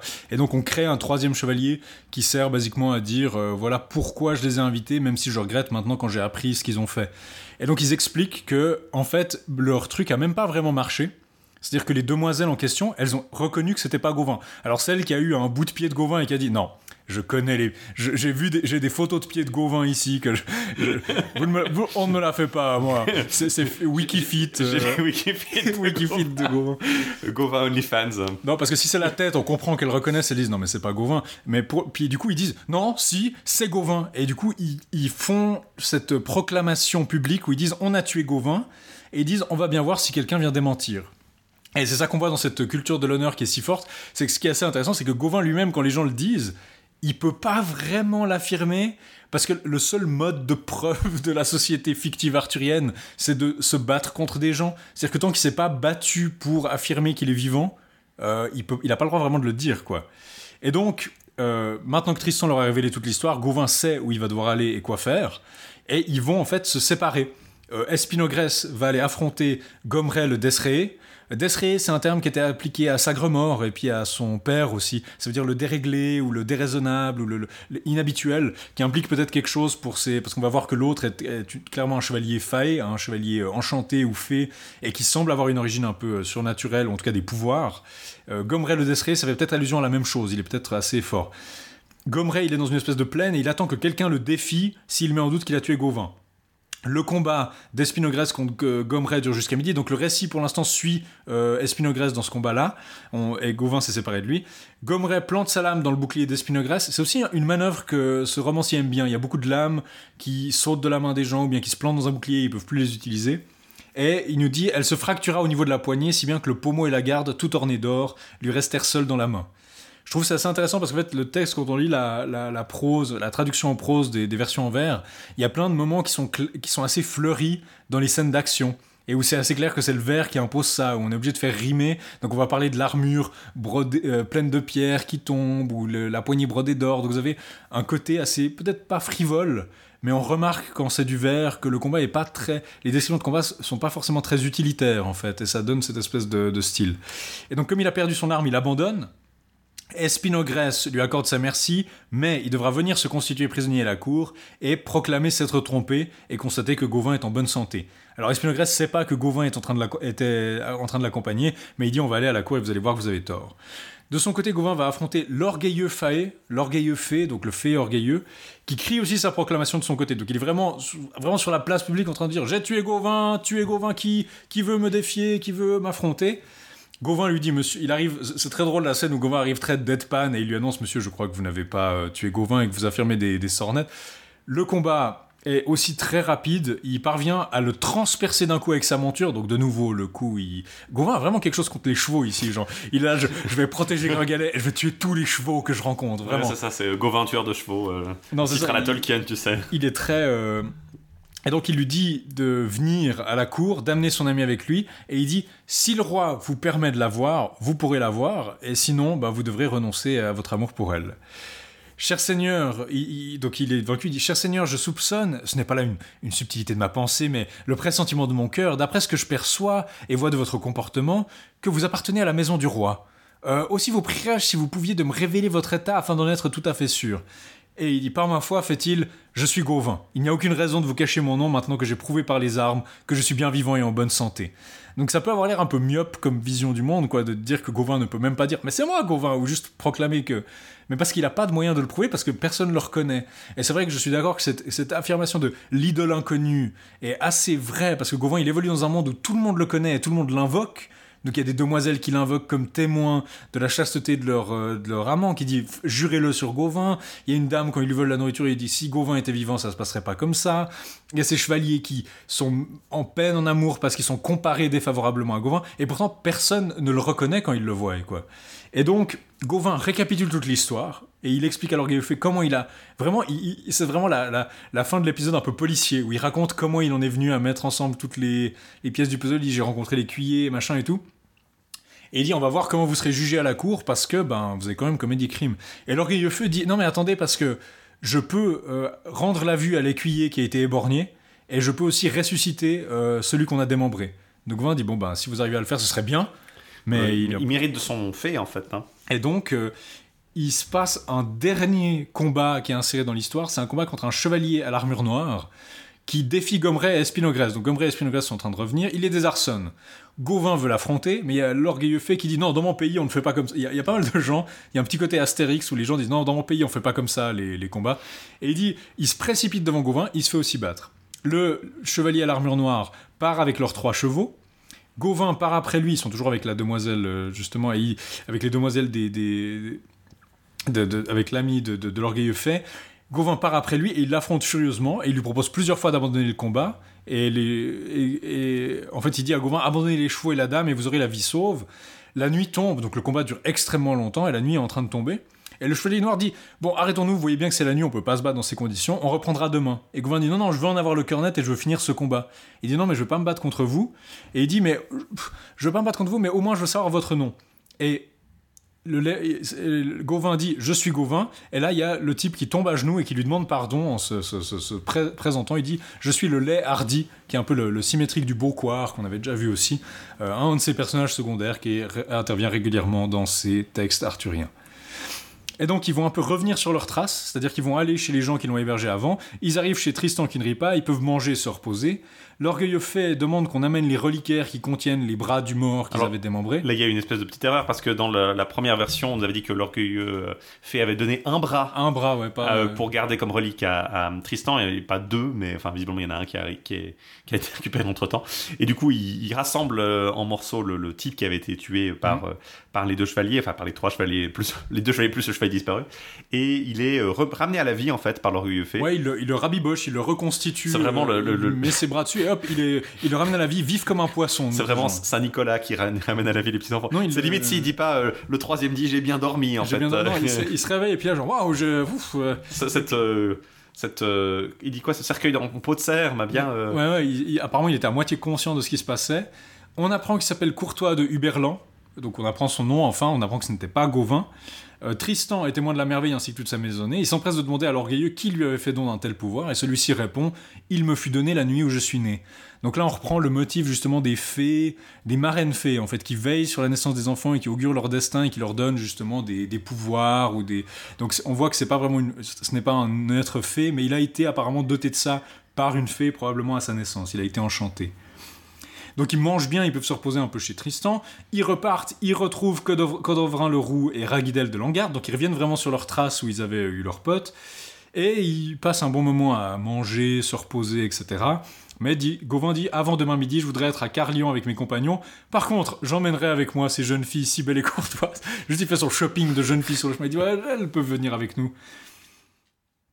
Et en fait, on nous dit euh, vous avez pris avec vous le chevalier ici présent, le, courtois. Je sais maintenant qu'on avait pris pour vous le chevalier ici présent, courtois de Huberland, ainsi nommé parce qu'il ne voulut jamais appartenir à une cour. Alors apparemment il s'appelle Courtois parce qu'il fait pas partie d'une cour. Et c'est un, un, peu curieux. Quand il y a une petite confusion en plus parce que juste après, on dit que c'est le roi de la rouge cité qui est comme ça, donc euh, euh brun sans pitié.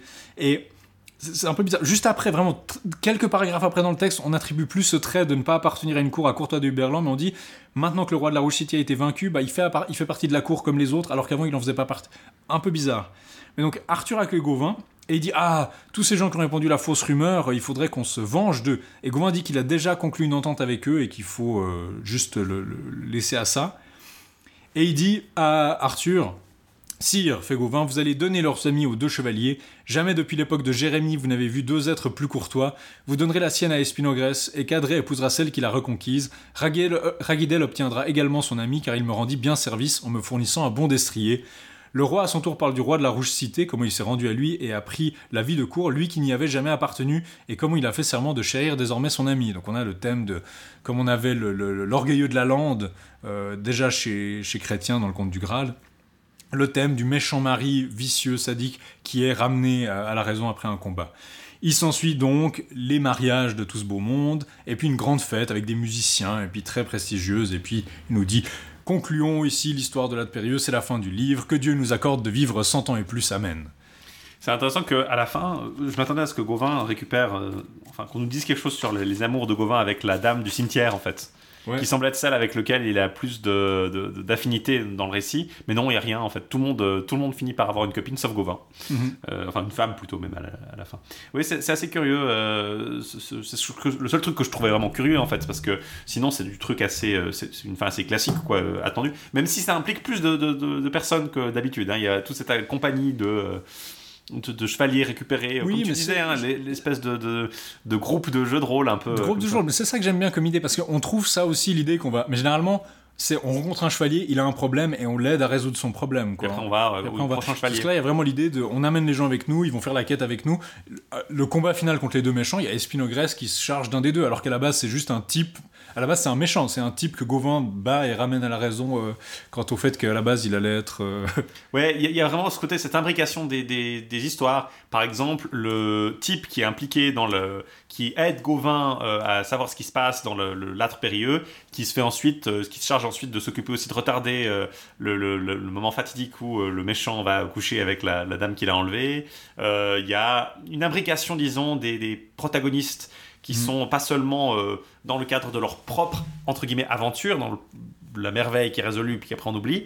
Il y a vraiment une suite en fait assez logique, une imbrication assez intéressante qui me semble plus moi plutôt venir des romans en prose en fait. Il y a, il y a des, parenthèses. Euh, comparé à un roman en vers classique, là, on a clairement fait quelque chose qui est plus proche des grands cycles. Même si on n'a pas tendance à oublier un chevalier pour aller, c'est toujours le même chevalier qui est suivi tout du long, contrairement au, au grand cycle en prose. Là, il y a vraiment peut-être cette parenté un peu plus grande vu qu'on a un casting qui va être réutilisé pour chaque aventure euh, au lieu d'avoir euh, un, chevalier qui est utilisé qu'une seule fois et qu'après on oublie pour le reste de l'aventure. C'est vrai qu'un des trucs qui est dommage dans les romans médiévaux de la table ronde, je trouve, c'est qu'il y a très peu de travail en équipe en fait. Les chevaliers ils se croisent sur la route et ils sont contents de se voir et ils se font des gros câlins euh, quand ils se croisent, mais souvent ils sont là genre non, je dois faire ça seul ou alors le duel, bien sûr, on le fait toujours seul parce que c'est les méchants qui se battent à plusieurs contre un.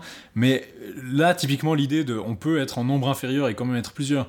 Il y a, ce qui compense ça en général, c'est les scènes de tournoi, mais c'est vraiment des jeux très ritualisés. Dans la tradition des chroniques, il y a des scènes de bataille euh, mais là, c'est vraiment une armée contre une autre armée. on a vraiment l'idée du champ de bataille où les gens se, battent. On a ça dans les romans en prose aussi. Mais cette idée de on va faire une aventure à 5 contre 20, c'est quelque chose d'assez rare. Et je trouve que c'est une dynamique qui est assez intéressante aussi. Comment ils sèment des gens derrière eux, puis après, à la fin, ils reviennent en arrière dire on a fini par accomplir la quête et on peut guérir l'écuyer. Je crois qu'on l'a pas dit d'ailleurs, mais ils croisent chez Code of Ah oui, bien sûr, en plus de soigner le. De, le démembrer, il trouve l'écuyer, il lui ramène la vue, et puis justement, il dit ah, je reconnais bien que c'est vous, Gauvin, euh, etc. Voilà. Et puis, il y a aussi euh, vraiment, même si c'est plutôt confus, notamment au niveau des demoiselles qui ne sont, qui n'ont jamais évidemment de prénom.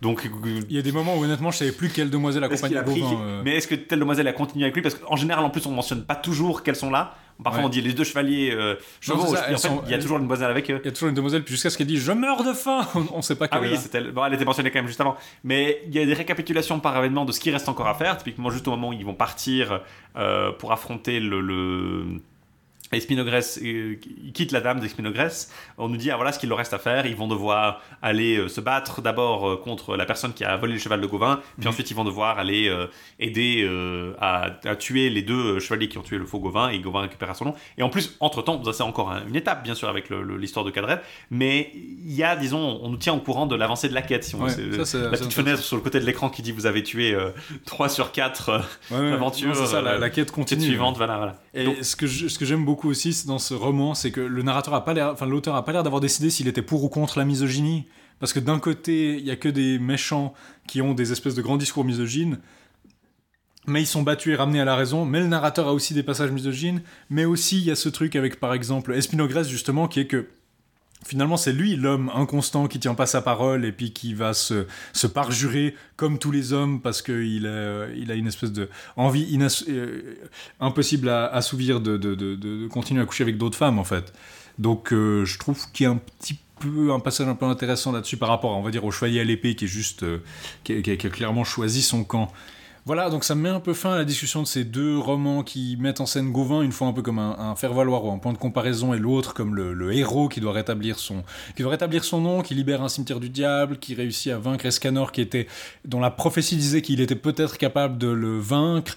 Euh, beaucoup de choses intéressantes dans ce roman, la structure est assez bien gérée, le, ce qu'on appelle en anglais le pacing, le rythme de l'histoire est pas mal, je trouve, euh, pour l'être périlleux, un classique certainement et un peu plus diffusé que les autres romans. Donc il nous en reste quelques romans de Gauvin qu'on va aborder un de ces jours, peut-être pas, peut-être pas cette année, peut-être qu'on les gardera pour plus tard. Mais un beau, euh, les merveilles de Rigomère qui font aussi intervenir euh, Lancelot et même le roi Arthur qui a une, les merveilles de Rigomère, c'est un peu comme la Vengeance Traguidel, vous avez trois aventures euh, en un pack. et quelques autres romans comme ça. Euh, c'est tout pour ce mois-ci. On va vous laisser là-dessus. La prochaine fois, on ira plutôt du côté de la, des terres de Germanie. On regardera plutôt du côté allemand. On a un peu négligé toute cette tradition depuis qu'on a examiné euh, Wolfram von Eschenbach. En même temps, on a été emporté par le, long euh, fil des cycles en prose. Donc, ça a été difficile, effectivement, de faire un peu de place pour aborder des histoires allemandes. Même certaines, d'ailleurs, comme le Lancelot, qui sont plus anciennes que Wolfram. Hein. Mhm. Wolfram, c'était un peu... on a parlé parce qu'on était en enchaînement à, à cause de Mais euh, c'est vrai que ça mérite qu'on revienne un peu sur cette tradition allemande, à part cette euh, excursion qu'on a déjà fait. Donc on, ira un peu sur ce terrain, mais n'oubliez pas qu'on aura aussi une année beaucoup plus diverse, puisqu'on aura aussi des épisodes, je sais pas si on fera encore des épisodes spéciaux, ou si ce sera nos épisodes réguliers. Probablement qu'il y aura, on va devoir faire 5 épisodes sur des films, parce que d'ici la fin de l'année, il y en a 3 autres qui vont, qui vont sortir. Donc peut-être qu'on les fera en dehors du, calendrier régulier, quoi. Mhm. Mais toujours est-il qu'on se retrouvera au début du mois d'avril de, pour effectivement vous aborder la matière allemande de façon un peu plus euh, profonde. Et d'ici là, euh, on vous souhaite un très bon mois de mars. On espère que vous avez du plaisir à écouter les aventures de Gliglois et de Gauvin avec nous. Et on vous dit bien sûr de ne pas oublier que la quête continue.